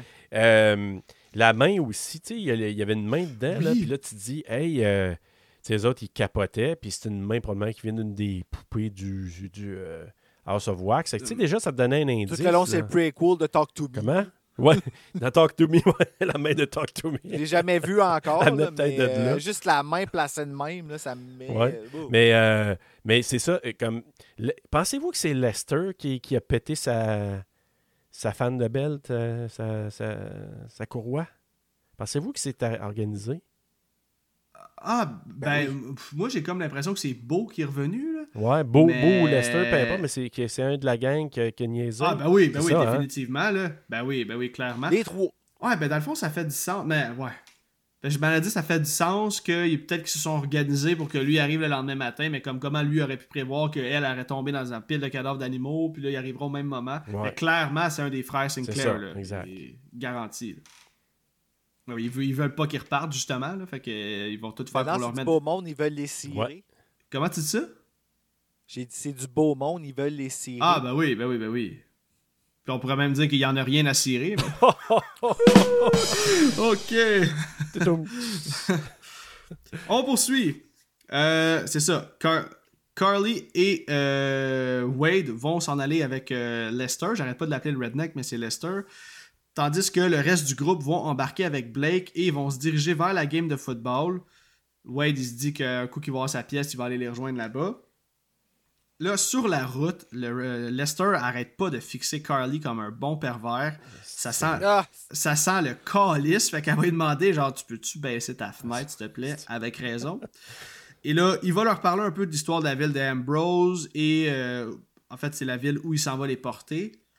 Ils vont finalement arriver au bout du chemin, puis là, c'est comme un cul-de-sac louche. Là, il y a comme une tension à savoir est-ce qu'il va les tuer, genre. C'est Puis il dit, regarde, on va faire là. le reste du chemin à pied ben, si ça te son dérange pas. couteau. C'est un couteau, ouais, c'est ça. Tu sais, je dire, sors de chez vous, Esti, là, comme tu sais bien que si tu me sors ton couteau de même, ils vont avoir la chienne. Ben, tu sais, ils voulaient leur faire peur, là, c'est Mais tu sais, sûr. en là. plus, avec son, son accent, puis son, tu sais, ses pas de dents dans la bouche, dents. Ouais, c'est il ça. est là, tu sais, un petit un couteau, C'est fait toi! pas mal quand il mord dans de la crème glacée, lui. Oh, man. Je sais pas, mais tu tu l'aimes mon couteau, c'était un beau Ah, couteau. ça. ça, c'est un couteau. En québécois, là, je, je vous invite à aller écouter la version québécoise Ah de ça. hein, ça me fait rire. Ouais. Ah ouais, c'est clair, Fait que là, mais puis aussi, moi, le commentaire de, de, de ma douce qui, qui voit ça, puis elle dit Comment ça, cest qu'elle l'a laissé s'asseoir à côté de ce crotté-là Tu sais, Padeleki, il aurait bien pu s'asseoir à dit la côté. même affaire. Pourquoi c'est pas lui qui Ben s'est oui. assis dans le Oui, oui, c'est ça, exactement. Fait que là, je, je, je- j'aimais moins Padeleki, mais en tout cas, ma blonde, pas mal moins. Ouais. Non, c'est un fait. C'est un fait. J'ai- Ouais. En tout cas, c'est c'est vrai qu'à mettons, à partir de ce moment-là, le film commence vraiment à être intéressant. Avant ça, là, on est peut-être à quoi 20 minutes dans le film. C'est vrai que peut, euh, en en parlant, je me rends compte que oui, il peut y avoir peut-être quelques petites longueurs, mais il y a vraiment des, des bons bouts qui s'en viennent. Ouais. Donc, euh, là, c'est ça, il va comme avoir tout le temps des petites scènes entrecoupées, là, où on va suivre euh, Jared et, euh, ben pas Jared, mais Wade et Carly, puis le reste du groupe. Là, justement, on voit le reste du groupe qui sont pris dans le trafic bien raide et clairement, ils n'arriveront jamais à leur game de football à temps. Ils vont donc décider de revenir sur leurs pas pour venir les rejoindre. Puis pendant ce temps-là, ben, c'est ça, Carly et Wade, ils vont commencer à explorer la petite ville à la recherche d'un garage. La ville est fantôme, il n'y a pas un asti de chat. Ils vont donc décider d'aller à l'église pour voir s'ils ne trouveraient pas personne. Et là, ils vont arriver au même moment où il y a des funérailles qui se déroulent. Et mais ils vont ressortir aussi vite parce que. Oups, esti, mauvais timing. Il y avait comme un homme en train de pleurer sa mère. hein, fait que. Puis euh, c'est ça. Là, c'est là que justement l'homme va sortir de l'église pour fumer une cigarette. Ça donne que c'est beau. C'est le gars qui cherchait. Et là, il va les faire sentir cheap, genre voir que vous dérangez une funéraille pour genre une pièce de char. Il rentre de la scène de sur le seuil, là, en train de fouetter le gars qui crache sur Jésus tout nu. Ouais, c'est ça. Mais là, Chris, il va sortir dehors, il va prendre genre une puff de sa cigarette avant de la garrocher, gaspillage. Ils Et, font euh, tellement ça dans les films. Ben oui, ben oui. Il va finir par s'excuser de son comportement, qu'il y a quelqu'un d'important qui vient de mourir, puis qui voulait pas leur parler de cette façon-là. Beau va leur donner rendez-vous dans genre 30 minutes au garage pour qu'il s'occupe de sa fan belt. Mais là, moi, je veux savoir, euh, à première vue, qu'est-ce que vous pensez du personnage de Beau? Euh, facilement, il te met mal à l'aise en partant. Il est bon, man. Je le trouve bon. Dans son rôle, il est Ben, vraiment bon. Il est censé être quoi? Il est censé être un prêtre, il est censé être un. il- Puis je veux dire, eux autres sont rentrés dans l'église, puis lui, il jouait à quoi? là? Il pleurait sa mère. Mais en même temps, c'est- tu te dis, c'est quoi cette mise en scène-là? Parce que sa mère, là, Je veux dire, elle est morte. Ah oui, elle est morte, Elle est euh, morte depuis, depuis longtemps, là. depuis des, des lunes, là.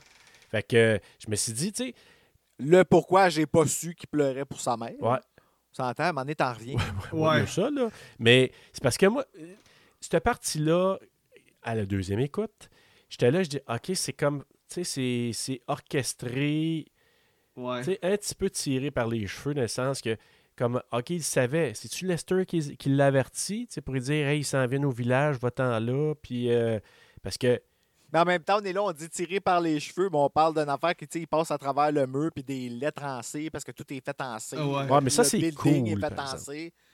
C'est cool, vraiment mais... Ouais. Mais tu sais, pour en revenir au fait que ça se pourrait que ce soit orchestré, genre, imagine qu'il dit, hey, va te cacher à l'église, ils s'en viennent dans le village, mais il fait dur en tabarnak. Si eux décident de jamais aller dans ben, l'église, c'est ça, je me dis, et comme Le il regarde sa montre, rien, Chris, il arrive. le curé va fondre. c'est- C'est ça. Non, mais c'est-tu moi ou le curé, là, quand eux autres, ils rentrent et ils sont en train de prier, j'avais vraiment l'impression qu'il était, il vivant. était vivant, moi. Oui, moi aussi j'ai trouvé qu'il y avait l'air vivant. Ouais. J- J'étais là, j'ai dit... Ben, j'ai ré- Quand je réécoutais la deuxième fois, j'ai dit, m'a été attentif, parce que quand il retourne la deuxième fois, tu vois, c'est une statue, là. Tu sais, quand Ouais. elle se cache. Mais quand elle rentrait là, puis lui, il était en train de prier, je regardais, j'ai l'impression que lui, c'est le vrai curé qui il est pensé. En tout cas, j'avais l'impression. Non, c'est c'est totalement vrai. J'ai eu la même impression. On dirait que ses yeux bougent même. Ouais. Puis comme on dirait même que genre, son regard, il lève comme au-dessus de ses lunettes pour voir qui, qui vient de rentrer Ouais, dans l'église. ça. ok, ben ça, c'était vraiment épeurant, la face que tu viens de faire là, par exemple. Je t'ai juste vu lever tes yeux en air. Je suis comme, qu'est-ce qui se passe? Qu'est-ce qui se passe? Appelle chez eux, quelqu'un! C'est correct, c'est un podcast audio, les gens n'auront pas peur. Euh, ok, c'est ça. Donc, euh, en attendant que Beau se rende au garage parce qu'il leur a donné rendez-vous dans une demi-heure, euh, ils vont décider d'aller voir la seule attraction de la ville, soit la maison de cire. Et là, dans un montage entrecoupé, on va apercevoir au même moment un homme en train de sculpter un corps de femme avec de la cire. Et on va comprendre plus tard que c'est pas un mannequin qui se cache sous sa sculpture, mais fort probablement une vraie personne. Et là, je veux faire une petite parenthèse. Serge, as-tu écouté euh, les special features? Ouais. T'as-tu vu le, le début alternatif du film? Yep. Bon, ben, cette fille-là qui est en train de sculpter, c'est la fille qui meurt dans le début alternatif. Et là, je vais l'expliquer pour les gens savoir, oui, ok. pour les gens qui ne l'auraient pas vu, en fait, le film était supposé de commencer euh, avec une scène où on voit une fille que, en pleine nuit, que son véhicule Jennifer, est, est capote, là, ouais, Jennifer. Son char est capote, Ah oui, puis là, elle. elle appelle un towing. Et euh, là, elle rappelle pour dire comme il arrive pas le towing, puis il arrive au même moment. Fait que là, elle décide de marcher vers le pick-up. Le pick-up se met à reculer, fait que là, elle comprend pas trop. Puis finalement, le pick-up se met à accélérer. Puis j'ai trouvé ça vraiment hot, là, parce qu'il accélère bon. il sort la main de son pick-up, il la ramasse en même moment avec sa main, genre au même moment qu'il avance avec le pick-up, il la lance dans, euh, dans, Le dans son, propre pare-brise à elle, là, de son véhicule. Sa tête passe bord en bord, on a un de plan gore, puis ça, ça aurait été censé être la, la- la scène d'ouverture. Finalement, Ouais, ils ont décidé de commencer le film autrement avec euh, justement quand on voit les, les- les enfants là, au départ. Moi, personnellement, j'aurais préféré le- la scène qu'ils ont enlevée. Mais euh, moi, je l'ai trouvé su- comme surprenante, là, parce que Oui. tu dis, OK, il va arriver de quelque chose, mais la manière qu'il l'a pogné, genre par le cou, par le chignon, je sais pas trop, que, Par le qu'il l'a levé, ouais. là, ouais. Un choke Puis de slam, la esti, pro- là. Un chokeslam, ouais, vraiment, dans le windshield, j'ai dit, hé, tabarnouche, on n'a pas vu ça souvent là, dans des films euh, comme ça. Fait après ça, je me suis posé la question, j'ai dit, s'il avait parti ça, peut-être que ça aurait donné trop d'indices sur Beau. Exactement, le pick-up, puis tout, Ouais. on aurait su en partant qu'effectivement, c'est c'est sûr que c'est pour ça en fait qu'ils ont, Ouais. gardé le mystère, pour développer un peu plus les personnages, mais euh, non, excellent point, dans le fond, c'est- clair que c'est pour ça qu'ils l'ont pas fait. Là. Non, mais on savait que c'était eux autres, direct en partant, non? Je veux dire, t'arrives dans la ville où est-ce qu'il y a personne, puis la seule personne qui est vivante parmi toutes les affaires de C, tu sais que c'est Mais tu sais, à quelque part, tu Mais on ne savait pas au début. Ah, pff, mon Dieu, je trouvais que c'était évident tout le long. Je pensais même pas que c'était un issue qu'il fallait qu'on devine. Ah oui, hein? Moi, j'ai- la première fois que j'ai écouté, là, j'étais pas sûr. Tu avais la femme qui regardait dans la fenêtre, puis qui est mécanisée, tu le sais pas, là. Mhm. Puis justement, dans Tourist Trap, à un moment donné, tu regardes des affaires, tu te dis, OK, c'est-tu vrai, c'est pas vrai? Fait que c'est pour ça qu'il y a beaucoup de parallèles.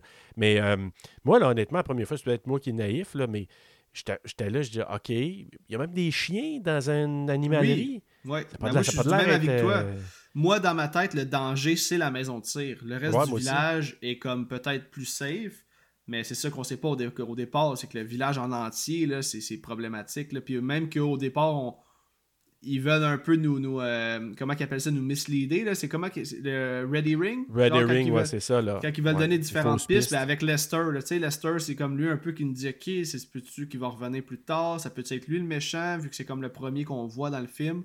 Le beau, il a quand même l'air d'un nice autres? guy. Comment t'as dit ça, excuse? J'ai dit, tu te demandes, c'est quoi le lien avec les autres? Tu sais, ça rappelle, là, je sais pas, vous avez sûrement vu d'autres films que, tu sais, c'est organisé, là, en, ben, Texas Chainsaw Massacre. Tu sais, ça me rappelle ça. Ouais. Tout entre eux autres, là, ouais, Ouais. qui avaient arrangé. Ouais. Ben, tu vois, c'est ça. Je pensais que c'était comme évident. ça te rappelait ça, Bruno, c'est peut-être pour ça, ouais. Ben, je trouvais que, tu sais, comme à la fin, la seule affaire que j'ai appris, c'est que c'était un triplet, tu sais. Mais je veux dire, à part ça, tout le long, j'étais comme, OK, ben l'autre qui les amenait là, là, il est encore là, puis c'est encore, euh, tu sais, c'était encore pending pour moi, ça. Fait que quand ça a fini, j'étais comme, ah, OK, il finissait avec ça, c'est bon. Ouais. Oui, mais en même temps, moi, en tout cas, honnêtement, là, la première fois, quand tu le sais pas, là, moi, j'étais là, je dis, OK, tu sais, oui, c'est un peu désert, mais il y a une femme là, il y a. Tu sais, pour moi, c'est des chiens, là, c'est des vrais chiens, ça n'a pas de l'air mécanisé. Ben, ou- c'était des vrais C'était chiens. Ouais, vrais c'est ça, chiens. c'est ça, c'était Fait des vrais je me suis chiens. dit, ben, il y, a un- il y a un commerçant là. Oui, c'est désert, c'est bizarre un peu, mais la menace, moi, j'ai. Beau, je la voyais, comme- je le voyais comme une menace, mais tu sais, je m'étais dit, ça- tout va se dérouler dans la maison de tir. Ouais, c'est vrai. Mais en tout cas, je trouve que c'était quand même bien, bien positionné au départ, honnêtement. Ben, c'est pour ça que je dis que il y a pas grand chose que j'aime pas côté scénario dans le film. Ouais. toutes, que- toutes les choses apportent à, à d'autres choses, comme n'importe quel scénario, mais justement, on a eu comme un, des Ready Ring, puis Beau, on nous l'introduit, genre, euh, Dredd quand il se fait déranger pendant les funérailles de sa mère, fait qu'on a comme un peu d'empathie envers lui, malgré qu'il a quand même l'air d'un trou de cul, là, tu sais, il a l'air d'un crosseur, euh, Dredd à la première fois que tu le vois, mais c'est de la façon qu'il nous l'est présenté. Bref, moi, je suis un peu de ton avis, là, à ma première écoute, même à ma première réécoute, je me souvenais pas que Beau, euh, tu sais, c'était- c'était lui comme le méchant principal. Ok, on continue. Euh, c'est ça. Euh, Wade et Carly sont euh, maintenant rendus devant la maison de tir. Et là, malgré une pancarte indiquant que la maison est fermée, les deux petits bums vont décider d'entrer dans la maison quand même. Ils vont faire le Ah, elle tour. fait ce qu'elle veut, elle. Ouais, Wade, il fait ce qu'il veut. Il touche à tout tout le temps. Il rentre comme si tout, Crisser tout lui feu. était dû. Là.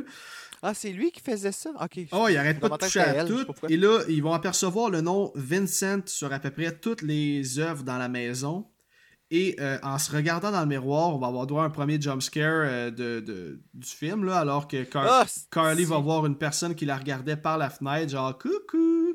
Letterface. Ah ouais, ouais, ouais. c'était-. Ça m'a fait penser un Dégueulasse. peu à, à Sinister, là, quand on voit comme Bagoule tout le temps, genre montrer Ouais. sa face avec les- ses longs cheveux noirs. là. J'ai eu une petite vibe.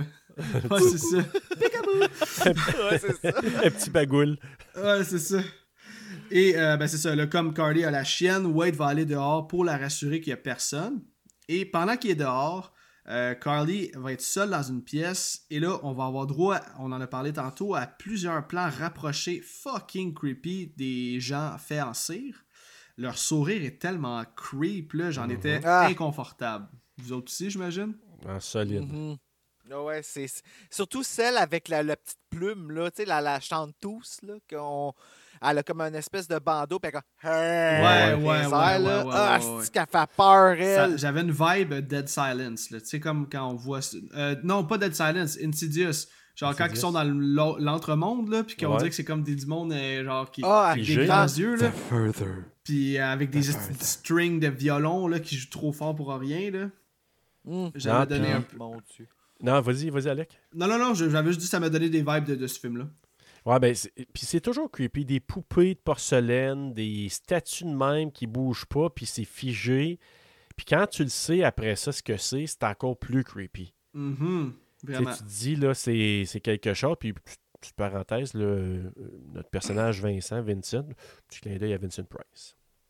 Ah, Ah, c'est bien ce que je Ça pensais. fait du sens, ça fait du sens. Donc là, c'est ça, on va même avoir droit à un autre petit jump scare quand euh, Carly, qui est en train de faire le tour de la maison, va tomber nez à nez avec une madame en cire dont il lui manque la moitié du visage. Elle a fait peur. là. Pour vrai, euh, j'ai- j'ai- Ils font toutes peur. Ben, je me- j'ai- Font c'est toutes c'est peur. ça que moi Hey. j'ai pensé. J'ai pensé, moi, à. hum, C'est-tu un peu en hommage à la vraie face de, de, de, de beau? Vincent? Ah, de Vincent, ouais. Peut-être. Peut-être. Euh, Deuxième écoute, quand je l'ai vu foncer, puis j'ai vu la forme, j'ai dit, c'est-tu eux autres qui ont modelé ça, puis un peu à la à l'allure, ou c'est lui-même qui a modelé ça comme lui y est réellement? là? Ouais, mais en même temps, Ouais, ça ça m'étonnerait qu'ils veulent euh, comme recréer cette image-là parce qu'on dirait tellement qu'il il- Ouais. il se fait des masques parce qu'il aime pas son vrai visage. Ce que je trouvais, c'était quand Lui, même comme semblant. Michael Jackson, je trouve, ce personnage-là. Vincent, là, celui qui a la face fondue. Mhm. Tu sais, Michael Jackson, obsédé par la beauté, Ouais. Toujours en train de rajouter de la chirurgie à un point tel que son nez, il faut qu'il l'installe. Ouais, c'est un ça. trou Ouais. maintenant. tu sais, à chaque- tu Un sais, petit c'est- crazy glue, on est parti pour la journée. Mais c'est un. Non, mais tu sais, c'est un peu triste là, quand tu y penses. Tu sais, tu seras jamais assez beau comme pour. oh. Sauf que lui, Mais- par contre, il a quand même une bonne raison de se mettre un masque. là. Il a été séparé d'un frère siamois euh, scié de la face, là, donc euh, il manque une moitié de face. là, sais. Oh, mon Ouais, Dieu c'est Seigneur. triste. Ouais. ouais. Ok, si on continue, euh, Carly va se sauver de la maison et elle va supplier Wade de s'en aller parce que cet endroit-là lui fout la trouille, avec raison. Pendant ce temps-là, le reste du groupe euh, vont décider d'envoyer Nick et Dalton chercher Wade et Carly pendant que Paige et Blake, ça fait bien les noms de personnages, vont faire du camping pour la nuit parce que Blake a bien l'intention de euh, passer du bon temps avec sa douce, hein, if you know what I mean. Ah, c'est le fameux moment, là, le moment où est-ce qu'elle se déshabille. Ah oui, ben ça va être plus tard, là, mais oui, ça, Ah, ça, ça- ça s'en vient très bientôt. Parce qu'il fallait que ça arrive, bien sûr. Ben oui, ben oui, ben oui. Chris, euh, c'est money, là. Les gens sont venus pour voir ça aussi, là. C'était quand même pas désagréable, là, on va se le dire. Euh, on va retourner dans la petite ville alors que Wade et Carly attendent Beau dans le garage. Puis là, comme on a dit tantôt, Wade, lui, a décidé d'entrer parce que la porte était débarrée et il va commencer à chercher pour la pièce d'auto. Il va se servir lui-même et Beau va arriver au même moment. Évidemment, malheureusement, il n'y a pas la bonne grandeur de pièce. Là, je m'étais dit, imagine qu'il y avait la bonne grandeur de pièce. Merci, bonsoir, bonne journée. Le film non, est fini, c'est- tout ça est générique. stagé, là. C'est tout stagé. C'est ça, comme même son affaire à l'église, son affaire de belt, il savait que c'était une 15 qu'il avait de besoin, puis que C'est vrai. dans la. il- voulait qu'il ait peur en voyant qu'il n'y avait personne dans le village. là. Ça faisait toute partie de la game. Là. Ça fait du sens. Sais, là, il y a une 16, il y a une 14, il n'y a pas de 15. Ils sont toutes placées. Fait que clairement, ils ont toutes été enlevés. J'en ai à la maison. Si tu veux faire. avec- Qu'est-ce que tu fais avec une 15 à la maison? Ouais, c'est ça. Ben justement, Comme même moi, j'ai pas ça, une 15 à la maison. Euh, Non. Puis, tu sais, on sait tous que Bruno le mécano, il a toutes les pièces. Ben, du allô, monde. là? Tu sais, c'est j'ai des sûr. 16, j'ai des 14, j'ai pas de 15 à la maison. Tu gardes pas ça à la maison. Non, ben Non. justement, parlant de maison, tu sais, euh, Beau va justement dire qu'est-ce que tu viens de dire, là, qu'il y, y a la pièce chez lui. Mais là, dans une ville fantôme de même, il y a un dude qui t'invite chez eux, pas louche pantoute. Tu l'aurais suivi, toi, Bruno? Ben, tu cours après tes boss. Non, non, moi, dans ma tête, là, elle a mérité de perdre son doigt. là. On dit brutal. Ah oui. Ben non, mais tu sais, quand. tu- Ah, la gueule du loup, allons-y. Ah, ah oui, ben oui. Puis à, à toutes les fois que Wade est comme, ah, je suis pas sûr, elle est comme, ben oui, ben oui, ben oui, on y va, on y va, on y va. En a pas de Ah, problème. elle a peur de rien. Son père, c'est Ja- Jack Bauer. Ouais, vu de même. Même. Fait qu'en tout cas, ils vont décider d'aller dans. Ils vont, ils vont suivre Beau, ils vont aller dans sa maison. Et là, euh, Wade va devoir aller à la salle de bain, tandis que Beau, lui, va aller chercher la fan belt. Carly, elle va décider de les attendre dans le pick-up de Beau, parce que lui, il est censé. Ben non. Jamais. Là, là, jamais. Ça, c'est le point de rupture pour moi. C'est tu ne te sépares pas. Ben non. Tu as des astis de warning depuis un bout, là. Tu sais, t'as l'autre pas dedans qui Ils ont est là, puis l'autre, là. Ben, c'est- tu dis, ouais, tu ne te... Non. Tu, c'est- tu- va aller pisser ensemble. Là, là, vraiment, Bruno, là, tu sais, les, les- scènes de piste, allez pisser ensemble. Ouais, c'est ça. Ben oui, là, ça a raison. On regarde pas, par Non, exemple. non, tu Ben regardes là, pas. c'est sa blonde, son chum, peut me regarder. Ben, pour, si on... Jared Padel. Fait qu'en tout cas, c'est ça. Elle, elle va décider, là. euh, ben, en fait, elle va décider. Il va dire, hey, attends-moi dans le pick-up ici, je vais aller vous reporter à votre auto euh, aussitôt qu'il a fini sa petite besogne. Et là, tu sais, jusqu'ici, tout semblait quand même normal, malgré tout. Là, on n'a pas, oui, on a des red flags, mais rien de concret encore. Mais euh, sans faire de mauvais jeu de mots, de shit will hit the fan dans vraiment pas long. Je parle pas de fan belt ici. Non. Et euh, c'est ça. En ressortant de la salle de bain, Wade, qui semble être un esti de fouineux, va, euh, comme de fait, aller fouiller dans une pièce où il n'est pas censé être. Il va trouver des fœtus d'animaux dans des bocaux. Il va aussi trouver plein de masques faits en cire pour finalement tomber sur ce qui semble être une genre de salle de torture, là, ou je sais pas trop. Il y a une civière avec plein d'instruments de chirurgien. Et là, moi, c'est vraiment à partir de là que je trouve que le film euh, devient stressant, il y a une tension, puis jusqu'à la fin du film, là, c'est vraiment, vraiment bon. Cardi, elle commence à trouver ça long, fait qu'elle décide de sortir du truck pour aller voir ce qui se passe, puis c'est en sortant qu'elle réalise que la lumière droite du pick-up est brisée. Fait que 1 plus 1 fait 2. Elle allume que c'est le même truck qu'au début du film. Moment de panique, elle décide d'aller peser sur le klaxon pour faire réagir Wade. Mais là, euh, ah, ah, euh, la lumière va se fermer dans la maison, ce qui fait que Wade va se retrouver dans le noir total. Il va commencer à marcher tranquillement. La porte va être barrée. Il est embarré dans la pièce. Et c'est là qu'on va voir une petite trappe s'ouvrir au niveau du plancher et on va apercevoir euh, Vincent avec une longue paire de ciseaux. Il va venir couper les tendons d'Achille de Wade. Ah, Ouch! joy. Hein, les boys? Ça, là, Ah! à chaque Ah, fois. puis tu C'est le comme dans tu- Ouais, dans Stealth, dans Pet Cemetery. Moi, depuis Oui, Pet Cemetery, là, qui Ah oui, c'est vrai, le petit, euh, le, ah, le petit de- Chris, là. Gage. Là, Petit il- Cage. Ouais, ouais, ouais, ouais. ouais. Moi, de- j'ai j'ai mal depuis 1989. 87. Là. Ouais, ouais. Wow. Ah, c'est vrai. Excusez, j'ai trouvé ça drôle. J'ai mal depuis 1987. C'est l'histoire de ma vie. Ah non, mais Chris, ça doit surprendre, hein. En tout cas, Ah, man. tu fais le saut, surtout que t'es dans le noir, et là, tu t'attends fuck all à ce qu'il y a quelqu'un qui débarque d'une trappe, là. Puis c'est ça, tu sais, comme je disais, c'est... je trouve vraiment que c'est une bonne scène, honnêtement. La, la- la- Ah la tension de cette scène-là est super bien amenée. Et euh, c'est ça, le Vincent va sortir de sa trappe, Wade va finir par se faire poignarder, puis il va se faire assommer d'un bon coup de pied dans la face. Puis là, une autre super belle scène stressante, alors que Carly va appeler Paige pour leur demander euh, ils sont rendus où, tu sais? Mais Beau va ressortir de la maison au même moment, donc Carly elle va décider d'aller s'embarrer dans le pick-up. Beau va tenter de jouer la carte du gars cool jusqu'à ce qu'il finisse par se fâcher en défonçant la vitre parce qu'elle veut comme pas y ouvrir. Elle va réussir à se pousser avec le pick-up, mais genre vraiment de façon euh, film d'horreur, là. Euh, dans le sens où euh, il y a une roue qui va tomber dans le vide, fait qu'elle pourra pas s'en aller bien loin. Elle va sortir par la vitre arrière du pick-up. De façon film d'horreur, c'est en effet comme ça qu'on décrit ça, parce que c'est juste des films d'horreur. Ben oui, n'importe qui de logique aurait genre. Ben, c'est sûr, c'est parce que là, elle était comme couchée dans le char, puis elle pesait sur, la- sur la pédale de gaz avec son, sa main, là. Mais bref, c'est ça. C'est pas de même qu'il faut conduire? Ah, ben, je sais pas. Moi, j'ai fait... passé mon permis comme ça. Depuis là, 87 que je chauffe de même, moi. Fait que. Ah, ben, tu vois, le Ben, 87. c'est pour ça euh, que les j'ai trop mal au tendon d'Achille, fait que je chauffe avec les mains. Ah oui, il va avec le, il va avec le poignet. Ah, c'est ça. Je dis tendon d'Achille, c'est talon d'Achille, hein. Je- je- Non, tendon. je- Ouais, tendon d'Achille, Oui, ça se dit, ça? le, le- le tendon, oui. Parfait, le mot du jour. Mon Ok. Dieu. En fait, je pense que c'est le tendon, mais c'est pas d'Achille. Ça se peut-tu? Non, non, c'est le tendon d'Achille. On Ah garde... oui, oui, c'est le tendon d'Achille, Pas, là, on oui. Ok, parfait. Oui, Achille on faire confiance au Achille noyé du dit. groupe. Moi, j'ai étudié avec Achille. Ouais, c'est ça. Ok. C'est mon grand chum, Achille, Chris. Mon grand chum, ça. Suis sorti avec sa Je connais son histoire, mais va raconter. Ben oui, ben oui. Un été, si on est arrivé, on était caché dans un cheval, on est arrivé à trois et on avait rien en tabarnak. Tabarnak, le, le cheval nous a kické, c'ti, puis je me suis fait couper le tendon d'April. Ok. euh, où est-ce qu'on est rendu avec tout ça? Ah, c'est ça.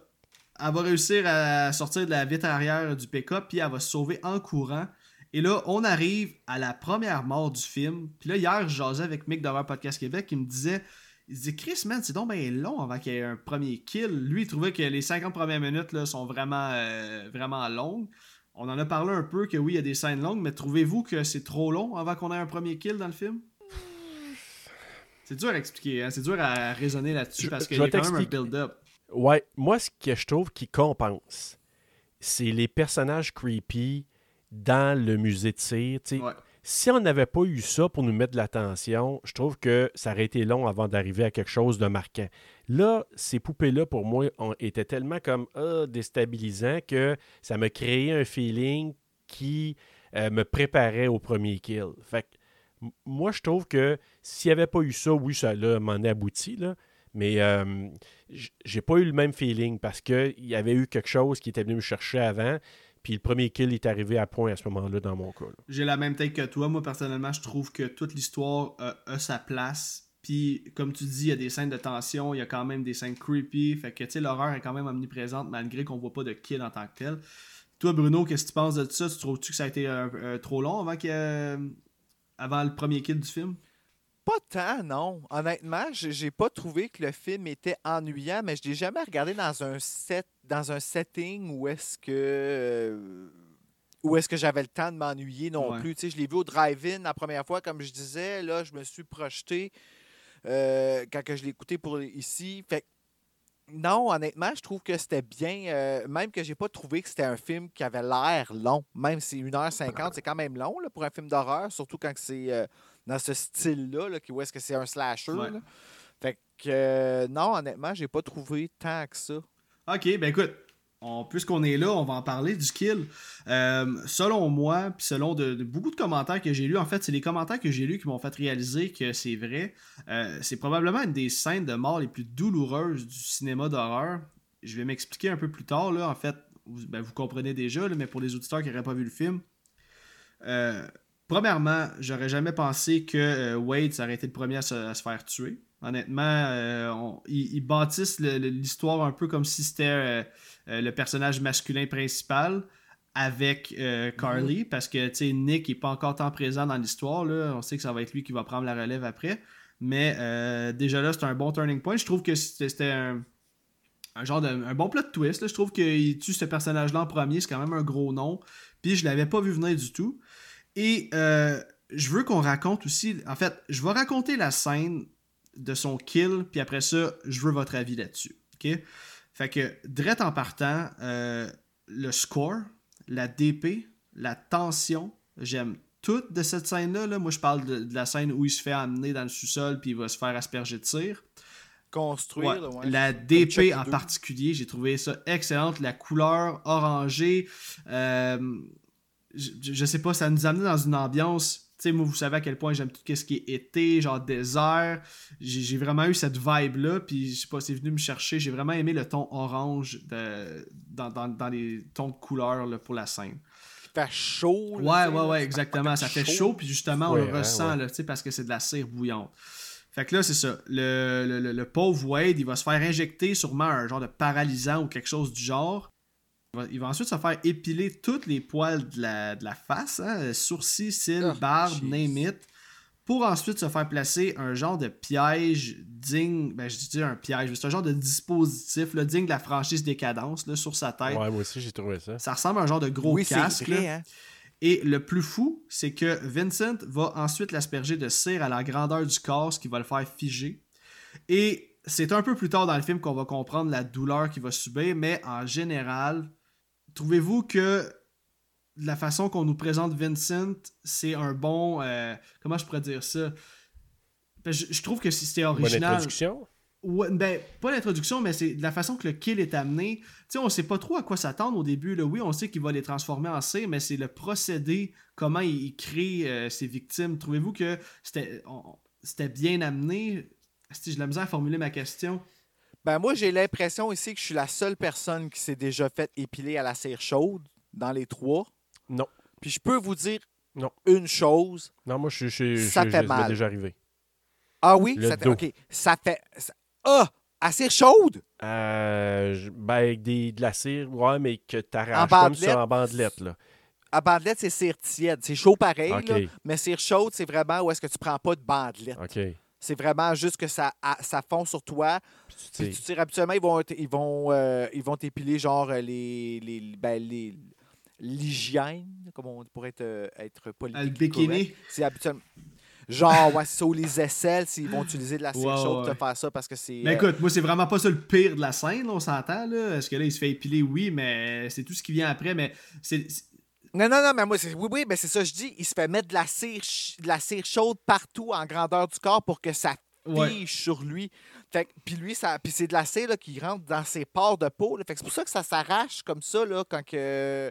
Ah, c'est, euh, ça, ça a dû, il a dû souffrir fou tête, ce gars-là. là. Ouais. Mais c'est par rapport, moi, à euh, comment le tueur nous est présenté. Tu sais, on, on, on le connaît pas là, avant cette scène-là. Puis là, on le voit travailler, faire, faire son art. Moi, c'est ça, je veux savoir votre opinion là-dessus. Trouvez-vous que c'est. comment c'est amené, c'est original? Mais encore là, c'est sûr que la première fois que je l'ai vu, j'ai fait comme holy shit, comme il est. C'est un personnage brutal, puis c'est ce que j'avais retenu de ma première écoute. Là, c'est sûr que là, après avoir vu les originaux, j'ai plus le même take parce que dans les originaux, sont assez, euh, assez sales aussi, là, sont, assez brutales aussi. Mais tu sais, c'est sûr que si je me ramène à ma première écoute, j'ai dit, hey, méchant, malade mental. C'est comme, qu'est-ce comme. Je l'ai trouvé ultra brutal, cette passe-là, même après, après la cinquième, trois, pas, quatrième écoute que je fais au total. Euh, vraiment brutal. Puis tu dis, mais en même temps, tu fais le lien, parce que encore ça, c'est intéressant comme twist. Tu dis, ah ben c'est le bébé du début qui arrête pas de ce qui pétait des coches, fait qu'il était pas bien. Là, il est devenu comme ça, puis là, il est complètement perdu, puis il fait ça, là. Mais je t'arrête deux petites secondes. Moi aussi, je pensais que le bébé qui était problématique, euh, C'était Vincent. c'est c'est Vincent, mais c'est beau. Parce qu'on va Ben voir, oui. c'est ça, on va, ok, ok, c'est ça, on va voir ses marques sur Ben ses oui. poignets un peu plus tard dans le moi, film. dans ma tête, c'était ça. C'était celui qui pétait des crises. Fait que c'est lui qu'on voit là. Ah, ok, oui, c'est ça. lui, il est ça. pas bien. Fait que là, comme qu'est-ce qu'il fait là? Je dis, il, il est complètement. euh, Puis cette mort-là, c'est une des pires euh, de. de- En tout cas, il, il est dans les tops, là, je vais dire, dans les kills de films d'horreur. Oui, c'est ça. On peut dire que c'est assez brutal. là. ça fait changement, c'est créatif, euh, c'est fucking brutal, c'est sadique, man. C'est pour lui c'est un art, c'est son plaisir, là. il crée quelque chose, mais tu sais, en tout cas, on va l'apprendre un peu plus tard que lui, il se fait juste comme brainwasher par son frère, là, Ben, puis c'est c'est un peu à cause de ça qu'il fait tout ça. Mais euh, c'est ça. Je voulais juste avoir euh, votre opinion là-dessus parce que moi, j'ai vraiment été comme pas impressionné, mais j'ai j'ai trouvé que ça faisait du bien, ça faisait changement, même pour un film de 2005. euh, de, de voir ce genre de kill-là qui, qui change la donne du, du classique slasher au couteau ou peu importe. Là, fait que, Ben, moi, il y a- ben, honnêtement, en terminant là-dessus, là, moi, j'ai- il y a deux affaires que j'avais retenues. Tu sais, après l'avoir écouté, euh, puis après ça, longtemps sans l'écouter, tu retiens toujours quelques bribes hein, d'un film quand ça fait Mhm. longtemps. Là. Puis moi, il y avait trois éléments que je me souvenais de. Ben, enlève Paris Hilton, là, mais c'était ce kill-là. Je m'étais dit, il y a bien des affaires je me souvenais pas, mais je me souvenais de ce kill-là. J'ai dit, puis la surprise de Jared Padalecki, euh, le doigt de, de Carly, puis La surprise de Jared Padalecki. ben, qu'est-ce qu'il faisait Ah, c'était lui qui, meurt en qui premier. mourait ok, en je comprends, je premier. comprends. Tu sais, il s'est fait faire un, un Drew Barrymore, un, un, euh, Un Marc-André Janet, Lee de, de Psycho. Tu t'attends jamais qu'il parte en premier. Fait que tu sais, c'est la formule là, depuis, euh, Ouais. depuis Psycho. Là. Mais OK, pour ceux qui ne catchent pas, je faisais une référence à Jusqu'au déclin. oui, jusqu'au déclin, tu as raison, parce que c'est vrai, il part vite, Marc-André Grondin là-dedans. ah oui, Fait que, euh, ouais, boom. Fait que tout ça pour te dire que, euh, oui, c'était innovateur dans ce temps-là. là. Oui, ben Ouais, c'est le mot que je cherchais, Alice. Ouais. Innovateur, je trouvais que c'est ça. C'est- C'est c'est le bon terme, en fait, pour expliquer toute cette scène-là. C'était Ouais. Ça faisait changement puis ça faisait du bien. Ok, on va poursuivre dans le film. Euh, on change de scène. Carly est partie chercher de l'aide dans le village. Euh, elle va retourner à l'église, mais elle va se rendre compte bien vite que tout le monde est fait en cire. Et là, petit fun fact ici, les gens qu'on voit dans l'église sont réellement des figurants, mais avec un masque dans le visage. Elle va Dans l'église? Ouais, dans l'église, quand elle retourne la Ah, deuxième ouais, fois, là, tu sais, parce que la première fois, on les voit juste de dos. La deuxième fois, on les voit de face, mais ce sont vraiment des figurants immobiles qui avaient un, un masque dans le visage, là, un masque de cire. Là, euh. Fait que c'est pas comme des, des, des, des mannequins, là, autrement dit, c'est vraiment des vrais Hmm. gens. En Moi, fait- je l'avais entendu aussi, mais pour le cinéma. Ok, ok, ok, ça se peut. J'ai lu l'église, mais ça, ça ferait vraiment du sens que pour le cinéma aussi. J'ai vraiment hâte qu'on en de parle de monde, cette là. scène-là. Oui, oui, vraiment. Elle est vraiment bonne. Fait que euh, c'est ça. euh, elle se cache dans l'église. Elle va entendre Beau arriver et elle va se cacher dans la robe du prêtre. Beau va finir par la trouver. Puis là, c'est là qu'il va l'amener euh, dans le sous-sol du garage. Il va l'attacher à une chaise pour probablement lui faire subir les pires suppl- supplices obscènes. Euh, chose que euh, on est chanceux, on le verra pas puis on le saura jamais.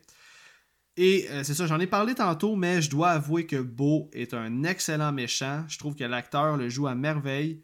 Il est intimidant. Euh, Puis encore une fois, je trouve que c'est un, un méchant qui, qui, fait, qui est différent des autres. Je, Mais il en fait deux en plus. Oui, mais il est charismatique, tu sais. il- il- Je me disais, c'est le terme charismatique que j'avais moi aussi. Ouais, je le trouve vraiment charismatique, puis comme... Puis il est smart, hein? Oui, mais il apporte quelque chose à l'écran, comme... Pas mal sûr que ça avait été un autre acteur que lui, ça aurait peut-être pas autant bien marché. C'est sûr que c'est facile à dire de même, là, mais moi, j'ai vraiment apprécié sa présence à l'écran. Oui, vraiment. Puis honnêtement, là, hot take, là, mais moi je trouve que c'est un de ceux qui ressortent le plus euh, de l'ensemble du casse au complet. Vraiment. Moi, c'est lui. Ouais. Tu sais, si Ouais, t'enlèves euh, E- Elisha Cuthbert, là, qui, qui porte le film pas mal, presque sur ses épaules, là, avec Chad Murray, mais moi, celui qui sort de la gang, c'est celui qui fait beau.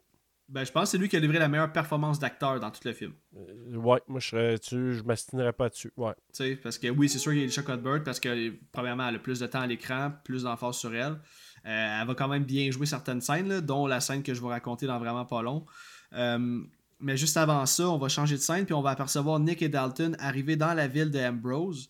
Ils vont commencer à faire le tour à la recherche de Wade et Carly. Ils vont se rendre en premier au garage, mais ils vont rien voir euh, ou entendre. En fait, ils vont entendre la musique, mais il se passe rien.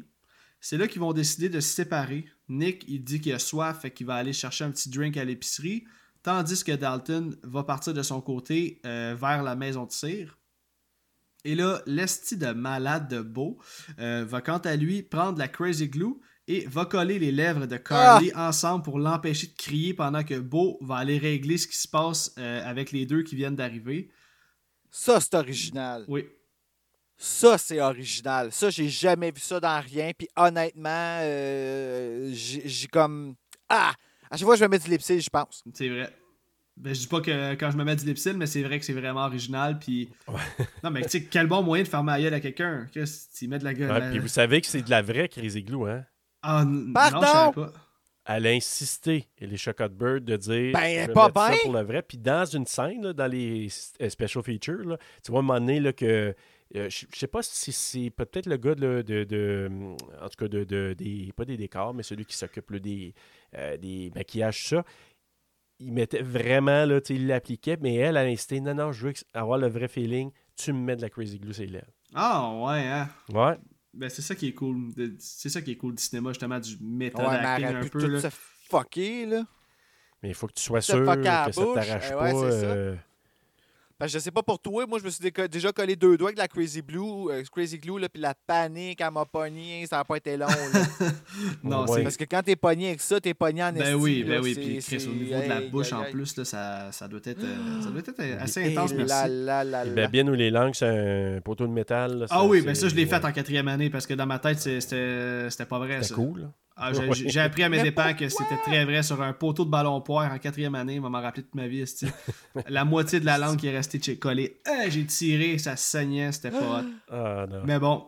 Donc c'est ça, on arrive au moment euh, où tout le monde à qui j'ai parlé de House of Wax se souvenait. Et là, je m'explique. Beau va sortir du garage et il va tomber face à face avec Nick. Et là, après une courte discussion, Beau va confirmer à Nick que non, il n'a pas vu sa sœur. Mais là, ce qui arrive, c'est que Carly va réussir à se détacher. Puis elle va réussir à faire du bruit, genre faire genre. Hmm Tu sais, elle a quand même la, bouche collée.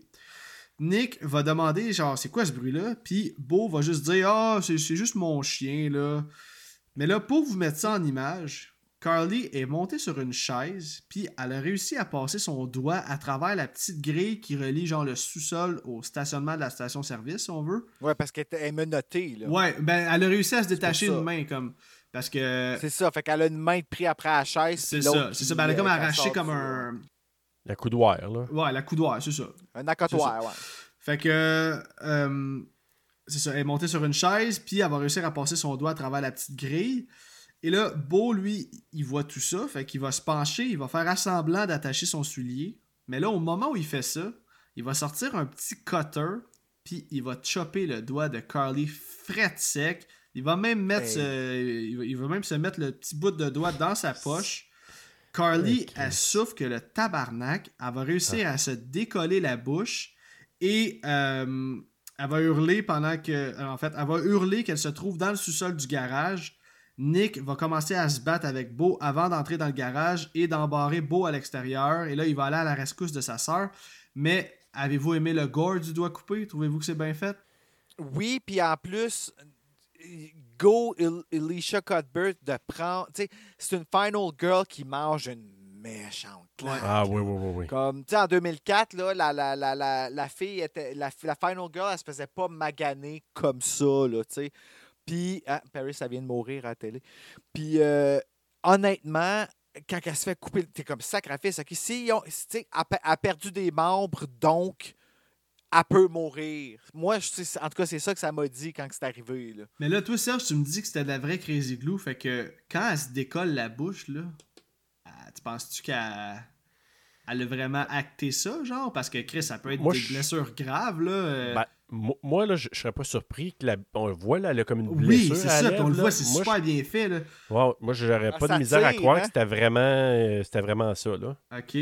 Wow. En tout cas, si c'est J'ai le pas cas, lu, j'ai pas euh, entendu que, c'est, que, que c'était le cas. là. J'ai pas entendu, mais je je serais pas surpris. Mais honnêtement, dans le cinéma, il doit exister quand même une petite prothèse qui fait en sorte un petit mécanisme là, qui va nous donner l'impression que vraiment elle se décolle, mais tu sais, peut-être qu'elle avait quelque chose qui ouais. protégeait ses lèvres, mais comme sur le quelque chose, il y avait de la colle pour vrai, fait que quand elle ouvrait sa bouche, ses lèvres étaient pas endommagées pour vrai, mais on voyait quand même le- le- l'effet de la colle qui. Ben, ça s'est mis de la Crazy Glue sur la bouche pour vrai. Jamais je créerais qu'elle n'a pas utilisé cette take-là sur caméra. Sinon, c'est quoi le but? Ben, peut-être pour pas. quand il l'applique, pour euh, tu sais, quand il met sur la bouche pour que ça soit encore plus réaliste. Parce que peut-être qu'après cette take-là, elle est allée se nettoyer la bouche comme faux. Puis pour la scène où elle décolle sa bouche, peut-être qu'il y avait une genre de petite prothèse, une prothèse, pardon.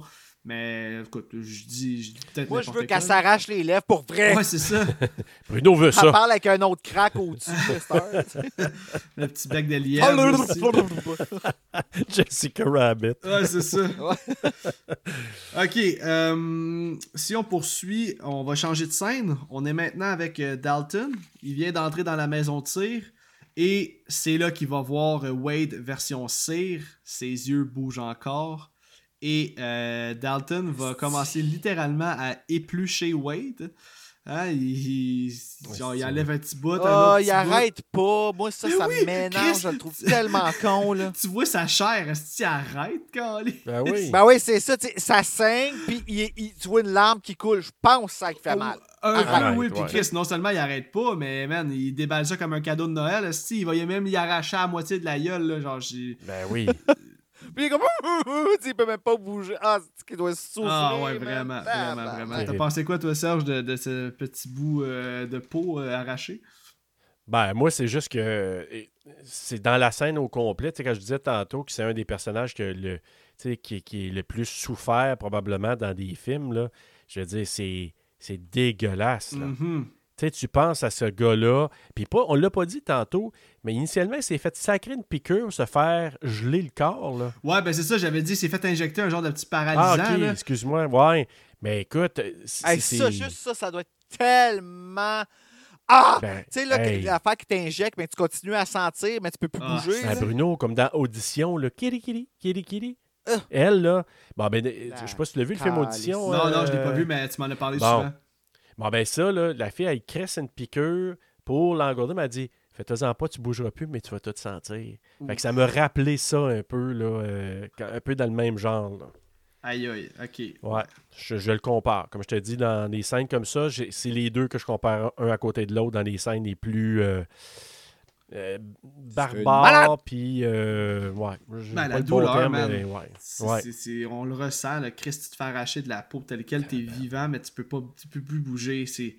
Écoute, moi, tellement claustrophobe, là, je pourrais. Hey, man, t'es t'es pas pogné nulle part en plus, t'es dans ton propre corps, man, mais t'es figé dans Ouais. ta. En tout cas, c'est- c'est assez intense, merci. Ouais. Ok.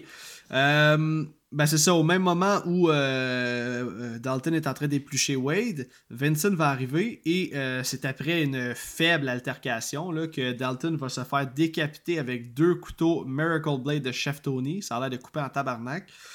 Euh, ok, tu peux couper des... des... C'est précis comme, comme arme. Ah oui, oui, puis c'est c'est ça. Le Chef Tony en arrière, puis je vous l'avais dit que ça coupe. C'était-tu vraiment ça, par Ben non, exemple? ben non, ou, ben non, euh, ben non, ça serait que... Ok, non, non, mais je sais pas. là, Peut-être que c'était une pub. Tu sais, Paris Hilton, ils vendent avec ça. tu sais, Il aurait pu vendre ça avec Chef Tony. Hey, c'est pas un Willy Waller, par exemple. C'est parce que. Chef Boyardi qui arrive Le en quoi, arrière. tu Salut, moi, je vends des Tu pâtes. venais pas du Willy Waller? Ah, c'est pas les têtes à dans les claque, têtes à claque? Ah, ben, oui, ben oui, tout Si je n'avais acheté un, ça coupait rien, ça épluchait rien, ça c'était un esti de marketing de merde. Puis là, Comme, c'est pour ça que je dis c'est pas un Willy Waller parce que lui, ses couteaux, il, il, il, il met ça en X, Eh là, ben oui. quasiment croisé, clac, est après ça, il la, la tête est décrochée direct. Ouais. Là. Et dé- tabarnane, euh, c'est efficace. Fini. Effectivement, mais c'est ça, tu sais, j'ai quand même trouvé ça cheap. Ce personnage-là était clairement un filler juste pour servir d'une mort. Ouais, parce exact. que Chris, premièrement, il apporte rien à l'histoire. Deuxièmement, euh, comme ça, sa chase scene, elle dure euh, 20 secondes. Là. Il se fait pitcher en bas des marches, puis merci, bonsoir, il se fait couper la tête, puis on n'en parle plus. Mais Ben, je pensais que ça aurait été lui qui aurait passé en premier. Tu sais, quand, au début oui, du film, quand ben tu regardes les personnages, il dit c'est lui qui passe en premier. Puis. Ou, ou Blake, ouais. parce que, tu sais, sans, sans vouloir être raciste, euh, on s'entend que c'est- commun là, que Ouais, les Noirs meurent en ça. premier dans les films d'horreur. Ben mais euh, bon, euh, mais par contre, on arrive bientôt à la mort de Blake parce que là, euh, on va changer de scène et on va revenir avec Blake et Paige. Paige fait un petit striptease de Blake sur la tune la plus 2005 que j'ai jamais entendue. La musique va s'éteindre et Blake va sortir dehors de la tente pour aller la rallumer. C'est aussi là qu'il va prendre le cellulaire voyant qu'il y a un message vocal. Il va l'écouter et dans le message, il entend que. euh, en fait, il entend le moment où Beau a attaqué Carly dans le pick-up. Et Paige va fermer les lumières pendant ce temps-là parce que là, dans le fond, elle voulait y annoncer quelque chose. Je pense qu'elle pense qu'elle est enceinte, là, ou je sais pas trop. Puis là, lui, il s'en fout, fait qu'il est juste sorti dehors. Fait qu'elle se dit, garde, tu veux pas m'écouter, garde, moi je me couche. Elle ferme les lumières. Et là, elle va entendre quelqu'un entrer dans la tente. Elle va penser que c'est Blake, évidemment. Mais non, c'est plutôt le Steve Creep de Vincent qui va être là. Et selon moi, c'est le bout le plus épeurant du film, là, euh, en termes de. de... Ben, j'ai quand même eu peur là, dans le sens où la silhouette de sa vieille gueule faite en cire là, dans le noir avec les cheveux longs. T'as eu peur, t'as eu peur, dis-les. Ah oui, oui, oui, ben oui, Chris, j'ai chié à mes culottes, mais c'est- Imagine, t'es en camping, Chris, tu penses que t'es avec ton chum, ta blonde, peu importe. T'ouvres tes yeux, tu vois juste des longs cheveux noirs, un masque fait en cire. Tu fais le saut, comme on dit, hein? Ah, tu fais caca. Ouais, Mais ouais, là, là- Ben, j'ai quasiment vécu ça une fois, par exemple, au camping chez Mireille. Là. Mireille a rentré dans ta tente? Euh, Ouais, ça- c'est- c'était comme une genre de. de- ça ressemblait à ça un peu. mais j'arrête mon histoire là parce que je veux pas aller trop loin. Ok, ok, ok. Mais on rit, là, mais comment il a fait pour les retrouver, lui, Chris? moi, je veux savoir c'est qui Mireille. Ben, on racontera ça dans un, un épisode bonus. Euh, ça sera une autre histoire. Exclusivement sur le Patreon de TSLP. Voilà, vous avez tout compris. Mais non, pour vrai, ma question, c'est comment il a fait, Vincent, pour savoir que Paige puis Blake étaient exactement à ce spot-là? Je pense pas qu'ils sont retournés au même spot de camping qui était au départ, là. Ah, moi, je pensais que c'était ça qu'il avait fait. Ben. Ben, Parce qu'après ça, la cour, elle sauve, puis elle juste à rendue dans le côté. spot Ouais, de ça, maison de c'était. tir, ouais. c'est- Je je l'ai pas trop compris. J'ai dit, ils se sont stationnés où, puis a couru où pour être là? Comme. C'était pas clair. là. Moi, c'est cette passe-là, j'étais pas tout à fait Il y, sûr. avait, il y il avait du raccourci de scénario. Ben, pas le monde s'en foutait Ah parce oui. que tout ce qu'il voulait, c'était que Paris, ça crève. Ouais. tu sais, Ouais. Fait que, Mais là, écoutez, j'ai. C'est parce que moi, je me rappelle, ça applaudissait là, au cinéparc là, quand, elle s'est fait tuer. Mais là, écoutez, Paige va sortir de la tente. Elle va trouver le cadavre de Blake qui a un couteau de planté dans le cou. Ouais, dans le Là, cou, Paige va commencer à courir pour se cacher dans une usine abandonnée, mais le, ce qui est cool, qui était pas nécessaire, mais qu'ils ont fait, puis j'ai trouvé ça vraiment nice, c'est euh, au moment où Vincent sort de la tente, il va juste comme repaiser sur le couteau pour être sûr que Blake est bien mort. Là. Il va comme renfoncer le couteau dans son cou. Ah, il est, euh, il est cruel. Là. Donc là, euh, c'est ça. Paige, elle va rentrer dans une genre d'usine abandonnée. C'est dur à dire c'est quoi. Elle va s'armer d'un tuyau brisé, euh, pointu, puis elle va aller se cacher dans une voiture. Et là, au moment où elle pense qu'elle a semé Vincent, elle va se lever pour regarder s'il est encore là. Vincent va ouvrir la porte, puis c'est là qu'elle va lui donner un coup, mais elle va uniquement comme juste maganer son masque fait en cire. Puis c'est là qu'elle va aller se cacher derrière une autre voiture et au moment où elle va se lever la tête pour regarder si Vincent est encore là, c'est là que Vincent va utiliser ses talents de spartiate puis il va euh, lui lancer le tuyau directement dans l'œil. Le tuyau va lui traverser la tête puis c'est comme ça que Paige va mourir. Puis là, j'ai deux petits fun facts concernant cette scène-là. Bruno, tu m'as un peu euh, mis la table sur qu'est-ce que je veux dire. J'ai lu que aux États-Unis, c'était rendu un trend de hurler de joie et d'applaudir quand Paris Hilton se faisait tuer. Comme même avant d'aller voir le film, les gens étaient au courant qu'elle allait mourir, puis comme c'était prévu d'avance, qu'au moment où ça allait arriver, ça allait cheer up, tout le monde allait genre wow, gueuler puis euh, applaudir. Puis, un autre fun fact, moi, c'est mon fun fact préféré euh, de, de tout le film. J'ai aussi lu que durant la chase scene, Paris Hilton était tellement gênée pas confiante de son cri que euh, l'équipe technique au complet a crié avec elle durant la, la chase scene pour la rendre plus à l'aise. Puis ça, j'ai trouvé ça vraiment blood de la part de la production de faire ça. parce que, tu sais, imagine, t'es une actrice, t'es comme, Ah, je suis pas sûr, je vais être bonne, tu sais, je suis pas sûr, je vais l'avoir. Regarde, vas-y, vas-y, on va crier avec toi, c'est pas grave, let's go. Fait que, Ben ça, c'est cool. Moi, je trouve ça le fun parce que, euh, tu sais, je... Tu sais, quand t'embarques dans un film avec l'idée que, un, tu vas crever, que deux, le monde vont aimer ça, Mhm. que le monde va cheerer parce que tu crèves, puis tu il y a un côté... Puis tu sais, t'es- t'es vu comme une, une, une guidoune, une belle... tu sais, Parce que, tu sais, tout le monde pensait qu'elle était juste une coquille vide qui, qui n'était que simplement que Mhm. belle, tu sais, là, comme qui... Parce qu'elle est belle, Paris Hilton, là. Puis Chris, da- dans son chase scene, elle- elle essaye pas d'être belle. Tu comprends-tu? Elle essaye pas d'avoir comme sa lumière. Elle, elle- elle fait dur, elle a chaud. Tu vois que c'est, comme elle, elle a couru puis tout, puis c'est pas gracieux sa mort là quand elle- non, elle, mais sa clôture avec le. elle est quand même en déshabillé rouge. euh, ça, compense pour. euh, j'ai même pas remarqué qu'elle portait juste ça parce que j'étais tellement occupé à voir là, que mais- c'est qu'elle avait de wrong avec sa, avec sa performance parce que je cherchais à. Puis tu sais, oui, elle s'est pas fait blaster, mais comme je me rappelle d'avoir eu le sentiment au drive-in. Ah, that feels wrong. Comme de, de savoir que tout le monde applaudit, de voir, même si c'est de la fiction, je sais pas, man, comme. On peut-tu vraiment se délecter d'être content de voir une personne de qui on est jaloux? Allons-y avec ça parce qu'elle a beaucoup d'argent, qu'elle a la beauté et tout ça. On la voit se faire tuer puis on cheer, tu sais. Ah, mais tu sais, il y a, il y a des- il y a des artistes de même là, qui le monde adore haïr, mais qui continuent de consommer leur contenu. Là. Je pense à Kim Kardashian, Ouais, là, oui, qui est probablement la personne dont tout le monde trash talk le plus, mais elle fait du cash. Tout Je le même monde écoute sa qu'elle fait encore, télé-réalité. C'est c'est comme ça. c'est- Ça va toujours exister des, des, des, des vedettes là, dont tout le monde se dit bon, ils ont rien fait pour être connus, mais on écoute quand même tout ce qu'ils font. Puis Oui, oui, il y a quelque chose dans pogner puis écouter tout ce qu'ils font puis tout ça, mais d'aller au cinéma pour applaudir quand elle Ouais. crève. ben écoute, Puis que là, tu es assis là, puis que tu vois le monde. Imagine, moi, j'étais dehors. Ouais, là, ouais. tu sais, On était au- Puis on entendait ça sou- soulever.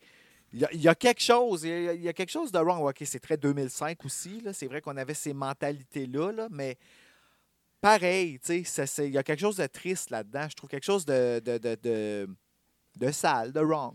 Oui, mais oui, sauf que pour moi, c'est euh, c'est pas c'est pas différent que n'importe quelle personne que tu vas voir dans un film, tu dis lui ou elle a mérite de mourir. C'est pareil pour moi là. Quand c'est un personnage, Oui, mais en même temps, c'est un personnage Paris Hilton.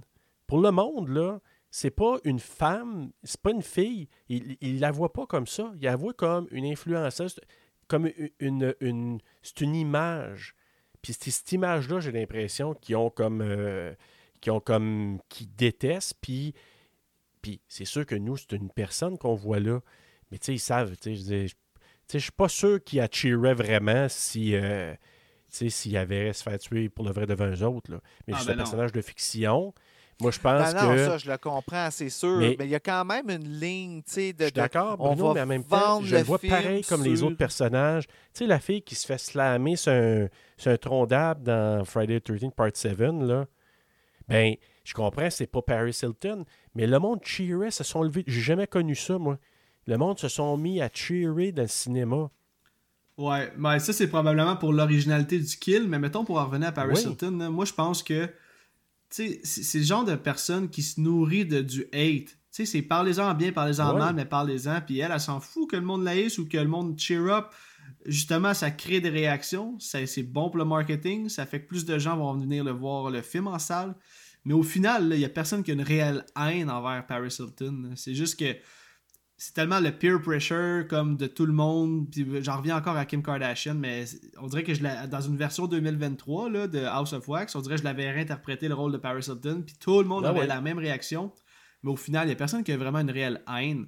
C'est juste parce que c'est des personnes de qui sont, qui sont le fun à. Pas le fun, mais je veux dire, vous comprenez-vous ce que je veux dire? Facile à haïr. Ouais, c'est ça, tu sais, ouais. c'est ça, ils sont vulnérables dans le sens où ils sont faciles à détester parce qu'ils ont comme rien fait pour leur fame, puis ci, puis ça, mais. Mais tu sais, en terminant là-dessus, moi, euh, je te, je- où je te rejoins, Bruno, c'est, c'est- oui, c'est triste que les gens réagissent comme ça. Moi, ce qui me mettrait, ce qui me ferait encore plus tout croche, c'est si, mettons, la personne elle décède, puis on lit, on voit, puis le monde, ben bon, la tabarnak. Tu sais, ça, là, je dirais, hey, vous dépassez. Là. Tu comprends-tu ce que je veux dire? C'est- là que je dirais, hey, vous êtes malade. Là, dans un, un personnage de fiction, même si tu es parce que c'était elle, tu sais, c'est wrong. Mais tu sais, je le vois pas pareil, tu comprends? Tu sais, fait qu'en tout cas, Mhm. c'est un peu ça que je voulais dire. Oh, oui, je comprends. Ouais. C'est, ben, je, trouve quand même la différence. Tu sais, il y a- il y, a quand même, puis il faut l'admettre, une différence entre un kill dans un film où est-ce qu'on cheer parce qu'on est impressionné du kill puis tout ça, versus aller avec l'intention de voir Paris se faire tuer parce que c'est Paris Hilton qui se fait Ouais. tuer. Puis c'était ça, comme. Puis même elle, elle a, elle a euh, approché Ben le oui, film avec ça. ça, sachant oui. qu'elle allait faire de l'argent, puis Ah tout ça, évidemment. C'est sûr, là, ça, je, ça, je l'enlève pas, mais ça n'en dit, ça n'en dit beaucoup sur euh. Puis je sais que ça se passait beaucoup aux États-Unis, ça, c'est ce genre de réaction-là, mais c'est arrivé ici aussi, là, à Gatineau. Là. Puis de savoir que euh, on, est, on était dans un monde où est-ce que la mentalité faisait que c'était normal de faire ça, que c'était euh, que c'était acceptable, c'est quand même spécial. Il y a quand même une différence, tu sais. Non, totalement vrai, totalement vrai. Écoute, euh, pas que je veux pas qu'on en reparle encore plus, mais je veux qu'on continue un peu dans, dans l'histoire du film. Euh, si on continue, euh, c'est ça, en fait, il, va rester seulement maintenant les, euh, les frères et sœurs Nick et Carly. Nick va euh, aller défoncer un magasin d'armes pour se prendre une arbalète. Il me semble que j'aurais fouillé pour un gun, mais bon, je suis pas dans le film. Qu'est-ce qu'un arbalète faisait Oh. là? Ouais, écoute, Comme, de toutes les armes qu'il pouvait avoir, l'arbalète était comme la moins, à moins que. Ben, je pense Ah, que ben, c'est le mannequin qui l'avait dans ouais. les bras, là, mais tout de même, genre, Euh. je sais pas, j'aurais, j'aurais fouillé pour autre chose. Mais bon. Euh, Beau va justement, lui, les pourchasser armé d'un shotgun. Il est un petit peu plus brillant. Et cette scène-là, les boys, je l'adore. On en a parlé tantôt, mais là, ils vont aller se cacher dans un cinéma pour aller s'asseoir parmi les spectateurs faits en cire pendant qu'une projection d'un vieux film en noir et blanc a lieu. Et le look du cinéma est vraiment beau. La salle est pleine et Beau va avoir l'embarras du choix pour tirer une cible.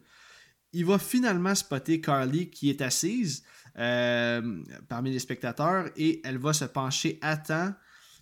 En fait, lui, il va comme tirer euh, derrière elle. Elle va réussir à se pencher à temps. Puis Nick va tirer une flèche dans le bras de Beau avant de lui en tirer une au niveau du cœur. Au moment où il va sortir, Nick l'attendait. Paf, il y a deux flèches dans le corps. Nick et Carly vont profiter du fait que Beau soit, assommé pour prendre la fuite. Puis ils vont décider de retourner dans le pick-up de Beau pour trouver le cellulaire que Carly avait échappé un peu plus tôt. Le cellulaire, évidemment, va avoir disparu. Donc, ils vont décider de chercher Wade et Dalton en entrant dans la maison de Beau. Et c'est en faisant le, le tour de la maison que euh, Carly va découvrir des vieux articles de journaux qui démontrent que Vincent et Beau sont des frères siamois qui ont été séparés à la naissance, ce qui explique le visage défiguré de Vincent. Au même moment, Beau va revenir chez lui, il est blessé et là il va commencer à enlever les flèches qui sont plantées dans son bras et son chest. Ça a l'air de faire mal en crise. Il n'y a rien qui a fait- l'air de faire du bien. Non, vraiment pas, vraiment pas. Rien. Là, il y a beaucoup de choses qui se passent. Là, on arrive dans les derniers moments du film. Vincent va aussi revenir à la maison avec son camion remorque. Il a remorqué le camion de Blake avec son cadavre et celui de Paige. Beau va l'informer qu'il reste toujours deux personnes à trouver, donc il leur reste encore beaucoup de travail à faire. Carly et Nick vont se retrouver dans la maison et ils vont descendre par la trappe qui amène au sous-sol, soit le lieu de travail de Vincent. Et là, comme il fait noir au sous-sol, Nick va commencer à jouer avec les breakers pour allumer une lumière, mais il va plutôt allumer toutes les lumières de la ville, ce qui va euh, alarmer Beau que les deux se trouvent au sous-sol. Puis là, je veux faire une petite parenthèse, Bruno. Moi, ça m'a vraiment fait penser à... La ville me fait vraiment beaucoup penser à Goosebumps. L'épisode où euh, Mm. le jeune se retrouve dans une ville miniature, là. Ouais, Le Trilogy. L'épisode Il où me semble qu'il joue au baseball dans cet épisode-là, là. Oui, oui, oui. Il y a- ben, en fait, c'est avec une des filles aussi qui a joué dans Grey's Anatomy qui faisait la sœur de Neve Campbell et de Dr. Dr. euh, McDreamy. là.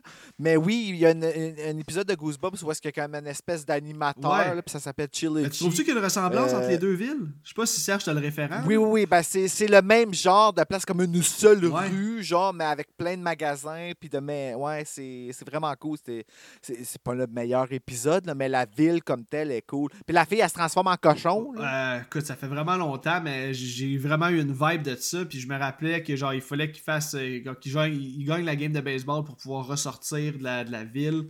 Ben, une des deux parties, une des trois parties, c'est ça qui arrive. là, le petit gars, faut qu'il fasse ça. Anyway, là. C'était ma petite parenthèse là. Je me, je me disais que je connais pas le cool, référent. merci. La seule chose, j'ai- j'ai- quand j'ai vu ça, j'ai trouvé ça très cool.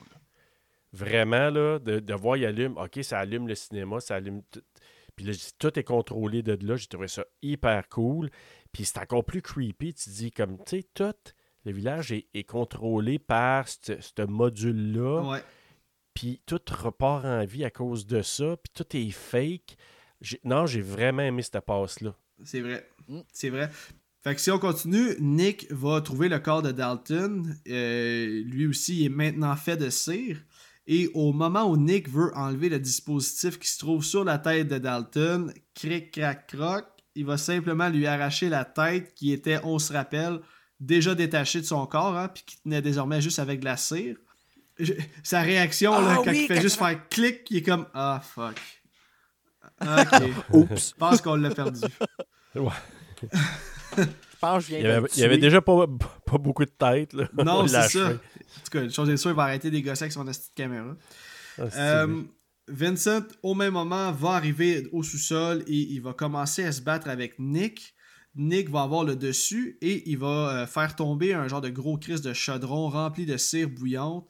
Le feu va prendre au sous-sol et ça va comme diviser, euh, ça va comme les séparer, là, puisque les flammes sont quand même assez hautes. Et Vincent va être pris dans le sous-sol tandis que Nick et Carly vont remonter à l'étage. Euh, mais là, en remontant, ils se retrouvent maintenant dans la maison de tir parce qu'ils sont allés assez loin dans le sous-sol. C'est ça qui est cool de savoir que la maison de Sinclair est reliée à la maison de tir via un souterrain. là. En remontant à l'étage, ils se retrouvent maintenant dans la maison de tir. Carly va enfin constater que Wade est mort, puis ils vont tomber nez à nez avec Beau. Encore une fois, Nick, qui fait que ça dans le film, on dirait depuis tantôt, euh, va commencer à se battre avec Beau. Et euh, Beau va même donner un solide coup de poing direct sur le kisser à Carly, ce qui va évidemment l'assommer quelques instants. Et il en manque pas, c'est une bonne gauche là, qu'il donne.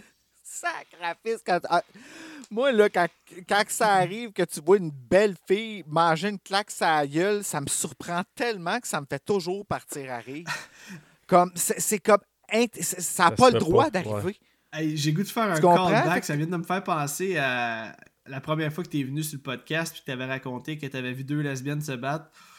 Oh my god, mon traumatisme de ma cheveux vie, man. de l'autre puis qui avait fait un arc-en-ciel avec. esti. Ah, si, man. Hey, non, non, mais sérieux, là, ben, ben, elle, ouais, ok, sérieux, tu viens de me rappeler des souvenirs, le monde de la Chine de ma vie, j'avais assez peur, on a fait des cauchemars pendant des mois. S'il fallait que, tu sais, des hommes qui battent des femmes, Oui. là, des, des, des, des, des tatas de même, s'il fallait juste qu'il y en ait un qui tombe sur cette fille-là. Tu sais, là, tu comprends, je sais, c'est- elle est lesbienne, là, c'est- les chances sont assez minces, là, mais tombe sur la fille qui s'est battue, genre, puis la surprise de ce gars. Plus jamais un homme qui Ah, va il va l'appeler madame puis ça il dit tif en anglais, il va dire oui madame. Fait que euh, En y pinçant le Ouais, l'épaule. moi, j'ai vu ça au berger de, de l'espoir à Ottawa. Deux, deux filles, là, se pogner, puis ils se sont retrouvés avec des, des, des ch- mottes de cheveux dans les mains chacune. tabarnak, c'est violent. Ah oui! Ah ouais. Euh, je sais pas d'où est-ce qu'ils sortent qui disent que les femmes sont moins fortes que les gars, là, mais watch out, les gars. Ah, là. c'est pas qu'ils sont moins fortes, on- mais je pense qu'ils sont plus sauvages. C'est Ah, il y a- il y a- en tout cas, ça, ça je m'étais dit, là, euh, en tout cas, pour venir à Carly, euh, je suis d'accord, tu te dis, cette fille-là, tu sais, se fait chopper le doigt, un bon coup sur le kisser, justement, tu dis, OK, de, elle, elle en arrache, là. Ah ouais, elle y a goûté. Elle y a là. goûté solide. Un autre affaire qui est cool du film, tu sais, justement, ils mettent pas trop l'enfance l'emphase héroïque là, tu sais, de la Final Girl. Là. Elle en subit des, des, des... Elle souffre. Ah ouais. Euh, ok, là on arrive à la final scene. Euh, à ce moment-ci, il reste à peu près 15 minutes au film. Et euh, on est vraiment dans le climax du film parce que le feu va commencer à prendre partout dans la maison à cause du feu dans le sous-sol. Beau est en train d'avoir le dessus sur Nick jusqu'à ce que Nick euh, commence à peser sur la flèche que Beau avait plantée dans le chest. Et là, il va ensuite prendre le dessus à son tour. Il va lui calisser une volée en bon québécois en lui donnant plusieurs bons coups au visage. Beau va finir par sortir un couteau et va poignarder Nick dans la cuisse. Et finalement, Carly va se relever et va défoncer la face de Beau avec son bat de baseball. là. Moment complètement jouissif et satisfaisant. Le gore est vraiment bien réussi. Là, elle va transformer sa face en giblotte. C'est, c'est, c'est, c'est vraiment Elle te bien fait. pas là. manqué, là. As-tu déjà vu, Serge, le film Irréversible? Ben oui, ben oui. Est-ce que tu te souviens quand le dude crisse une, autre, une volée au gars avec un extincteur? Lecteur, oui, oui. Ouais, ben ça Ouais. m'a vraiment fait penser à ça. Ouais, c'est brutal. Irréversible, il est assez. euh, C'est- pas remplaçable, ben, ben, là. Mais oui, c'est dans la même veine. As-tu déjà vu ça, toi, Bruno, Irréversible? Non, je l'ai pas Ah, vu regarde-les encore. pas. C'est Gaspard Noé, ça. Regarde les postes avec Monica Bellucci puis Vincent Cassel, mais c'est très, très, très graphique. Là. Très graphique. Ouais, on m'a dit que c'était ben élevé. Ben, il y, a, il y a la scène de viol la plus réaliste de l'histoire du cinéma, probablement. là. Ouais, ouais. Fait que euh, là. c'est en tout cas, c'est pas un film que je te recommande, mais c'est un film à voir au moins une fois dans sa vie. Mais bref, tout ça pour dire que la, la scène où ce- son crâne se fait exploser avec un coup de batte de baseball, ça m'a fait penser à la scène de l'extincteur. Euh, bon, euh, si on poursuit, Vincent va monter, c'est, euh, il a réussi à se déprendre du feu dans le sous-sol, et là, il va devenir fou en constatant que Beau est mort, il va commencer à faire des bruits à la Leatherface. Puis, euh, Ah oui, c'est bruyant. on, Exact, ouais. c'est- On- Tu l'as fait ben très oui, bien. Merci, Ah. merci, C'est comme si j'étais là. l'ai tricoté, Vincent. Fait que là, pendant ce temps-là, euh, Carly va monter à l'étage pour se sauver de Vincent. Lui qui la suit armé d'un couteau. Et là, on a droit à plusieurs close-ups de mannequins de cire qui fondent. C'est encore une fois super creepy. Et tout le practical de, de- de la cire qui fond est tout simplement incroyable. J'ai lu que, euh, selon plusieurs médias et plusieurs fans d'horreur, que la scène finale de House of Wax est une leçon de cinéma en termes de practical et je suis bien d'accord parce que euh, toutes les fois où on les voit comme calés dans de la cire, là, ça se trouve être du beurre de peanut. Ouais, mais ça. Ah! Une minute. minute. J'ai, euh, moi aussi, j'ai lu ça. Puis pourtant, quand tu regardes les special features, il dit jamais ça. Ah non? Moi, je l'ai lu, là, l'affaire du beurre de pinot. Ouais. Puis j'étais sûr que c'était ça. Puis même, je pense que je n'ai parlé avec ma, avec ma conjointe. Puis finalement, quand tu regardes le special feature, il, il parlait juste de, de, de, de cire, euh, quand elle est sur le lit, tout le kit. C'est là qu'il disait, là, quand elle marchait sur le lit, c'était du beurre de pinot. Ouais. Puis après, moi, j'avais, j'étais sûr que c'était ça. Dit, ah, on, va, on va regarder la, la, la- le petit featurette. Puis euh, il parlait, tout ce qu'on dit, on va jamais parler de beurre de pinot, il a parlé de cire tout le long. Je, je sais pas là, exactement. là. Mais en même temps, c'est parce que de la, fille, ça- la cire, ça fiche tellement vite que je me demande comment il aurait pu faire pour. euh, Je sais. Mais en tout cas, je vais dire qu'il l'a pas mentionné. Ouais. Ah non, mais ça, c'est, écoute, Mais ça c'est fait du sens, là, parce qu'il aurait vidé le Costco sur un de là, ça en prenait du beurre de. Là. Ben, moi, je trouve ça a l'air chaud. Wow! oui, oui. Ah, tu sais, il marche, puis tu sais, on, comme- on- on oublie ça, là, tu sais, que c'est c'est chaud, là, quand il passe à travers les lettres, il y a quelque chose de tellement comme satisfaisant à la ASMR light, Ouais. là, tu sais, là, quand il passe à travers, puis que la, la main passe, puis creuse, puis creuse avec son doigt. Son doigt. Non, c'est ça. Puis j'ai trouvé ça vraiment cool aussi quand on voit. euh, ben, en fait, je vais le compter de là, là, parce que là, Carly est prise euh, toute seule avec Vincent euh, dans une chambre à l'étage. Puis là, Nick, qui était encore au rez-de-chaussée, se voit dans l'obligation de se grouiller le cul, hein, puis de monter le plus vite possible parce que le plancher est littéralement en train de fondre sous ses pieds. Puis j'ai trouvé ça cool quand il monte les marches, il est vraiment en train de caler, là, genre dans, dans, dans cire, là. Fait que tout ça, c'est du practical. Là. J'ai- Je vais, je vais aller regarder les, les, euh, les making-of, le special feature. Normalement, je regarde toujours le making-of avant de faire un épisode. Là, ça a juste comme pas donné. En fait, j'ai même pas pensé à le regarder. Euh, mais ça, ça m'intrigue en crise comment ils ont fait pour tourner ça. Ouais, je vais, c'est cool. je là. vais pousser mes recherches un peu plus loin. Ok, là c'est ça, euh, Nick monte à l'étage. Comme de fait, il va arriver juste à temps pour sauver euh, Carly. Et là, lui et Vincent vont tomber dans le lit. Et alors que euh, je dis Vincent, j'aurais pu dire Vincent depuis le début, mais bref, alors que Vincent est sur le bord de tuer Nick avec son couteau, Carly va revenir au bon moment pour tuer euh, Vincent, on va dire ça finalement. Nick va le push kick et Vincent va traverser le plancher sous l'impact pour tomber directement sur son frère mort un étage plus bas. Et là, c'est ça que tu comptais, Bruno. Voyant qu'ils sont pris au piège, Nick et Carly vont commencer à creuser dans le mur pour essayer de trouver une sortie avant de brûler vivant. Et là, le fait que la maison soit en train de fondre va réduire leur chute et ils vont réussir à sortir right on time. Ça, c'était poussé par, c'était tiré par les cheveux. C'est comme, ils sont au deuxième étage, ça donne qu'au même moment, la maison s'effondre, puis comme ils, ils sortent bien peinards, puis là, euh, classique Pourquoi film, là, un euh, ils sortent, puis là, la maison a- est rendue en flammes complètement, puis... Ouais, ouais. Mais juste un petit rappel que la manière qu'ils meurent, les frères, c'est comme ils sont nés. Oui, et puis une autre affaire que j'ai oublié de dire. Quand Carly est enfermée dans la chambre, elle va mettre une bassinette comme devant la porte pour l'empêcher d'entrer. Lui, il va passer son couteau dans la porte, il va slicer la porte en deux, mais il y avait une réplique de lui et son frère version siamoise dans le, le berceau. Oui. Puis il va passer son couteau directement entre les deux pour euh, recréer la même séparation qu'ils ont subi quand ils étaient jeunes, quand ils se sont fait couper dans le fond pour devenir deux personnes. Ouais. Fait que ça, j'ai trouvé que c'était vraiment un beau clin d'œil, mais ça se passe super vite. Puis à ma première écoute, je l'avais même Oui, pas mais il n'y en a pas trop. Il y en a juste pas trop d'allusions à ça, par exemple. Ils tombent dessus à la fin, dessus de la, la façon Ben, euh, qui, qui sont. Comme Serge m'a mentionné tantôt que je savais même pas au courant, ça a été écrit par des frères jumeaux.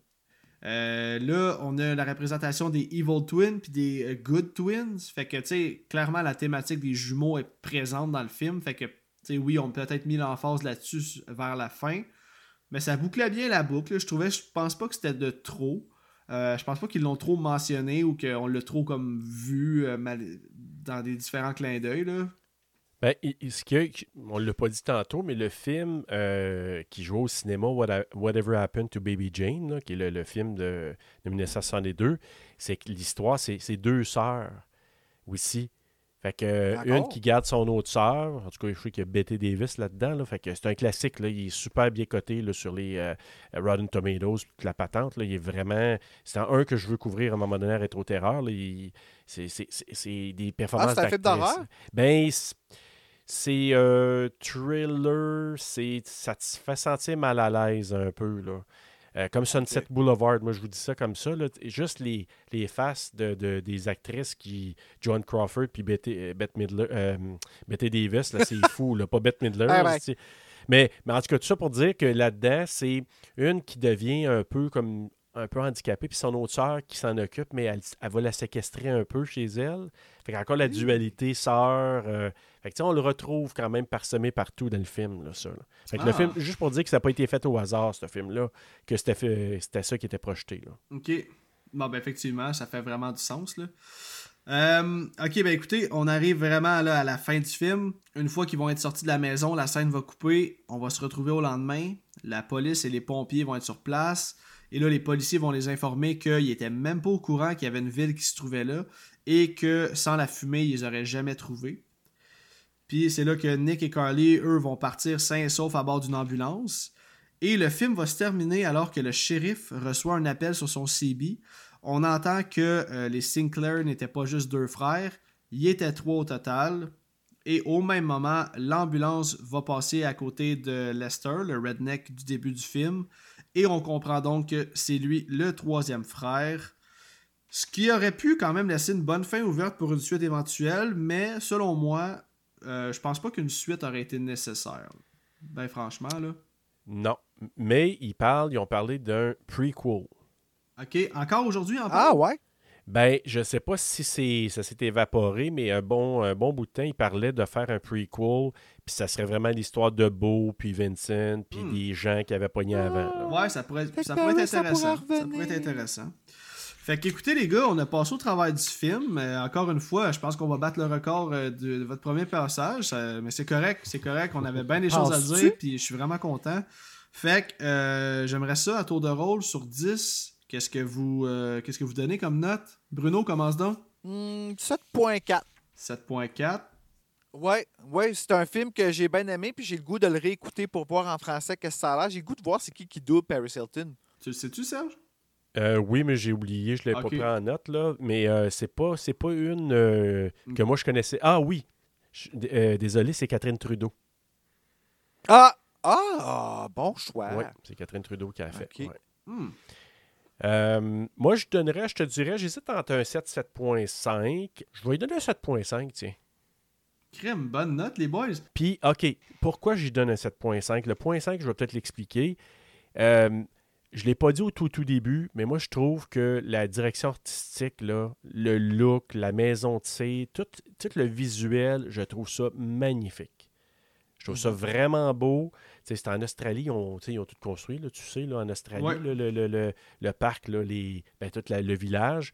Puis j'aime ça, je trouve ça beau. Je trouve que la, la maison de cire, je la trouve originale. Euh, que ça soit fait tout en cire. Fait que, la direction artistique, tout ça, là, je- trouve que c'est un gros plus du film. C'est pas des grosses performances d'acteurs, on le dit, mais pour euh, le, le- le beau divertissement puis la beauté là, comme telle des décors puis tout ça, moi, je, de- je donne un 7.5. Pas des grosses performances d'acteurs, je suis pas nécessairement d'accord, moi, Ben, honnêtement. Je trouve que ça a grouillé en esti dans ce film-là. là. Comme c'était justement, c'était de la performance. C'était Là. la performance, mais c'était pas du acting, où qu'on te demande des subtilités. Tu sais, c'est pas du Saudi Ben Bacon dans Smile. C'est pas, c'est pas à ce niveau-là, là. Ben, c'est un slasher. Ils n'ont jamais été. euh, Mais- mais ça, Même dans mais- Scream, c'est profond, puis c'est pas du gros. euh, euh, ouais, ben, je comprends que c'est pas, il n'y a pas de grosse profondeur, tu n'as pas tous les arcs-en-ciel d'émotions. C'est C'est pour ça que moi, j'enlève des points parce que tu sais, c'est pas dans les ranges qu'on va voir des performances d'acteurs puis que tu dis tabarnak. Tu sais, c'est pas à ce point-là.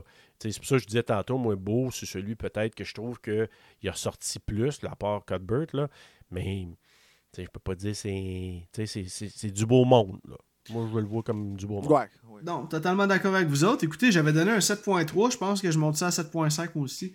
Euh, un peu pour les mêmes raisons que toi. Euh, production designer, euh, tout ce qui est justement là. ben, ben, l'histoire est bonne, mais il y a des super bons kills. C'est original, c'est des vilains qu'on n'a pas vus souvent. Puis tu sais, pas juste parce qu'ils tuent du monde avec de la cire et tout, mais J'aime leur histoire, j'aime euh, comment tout ça a été amené, là, mais vraiment, moi aussi, c'est vraiment euh, au niveau là, des décors, production designer, euh, que le, le- le film va vraiment gagner beaucoup de points. J'aime vraiment la, la petite ville isolée, puis...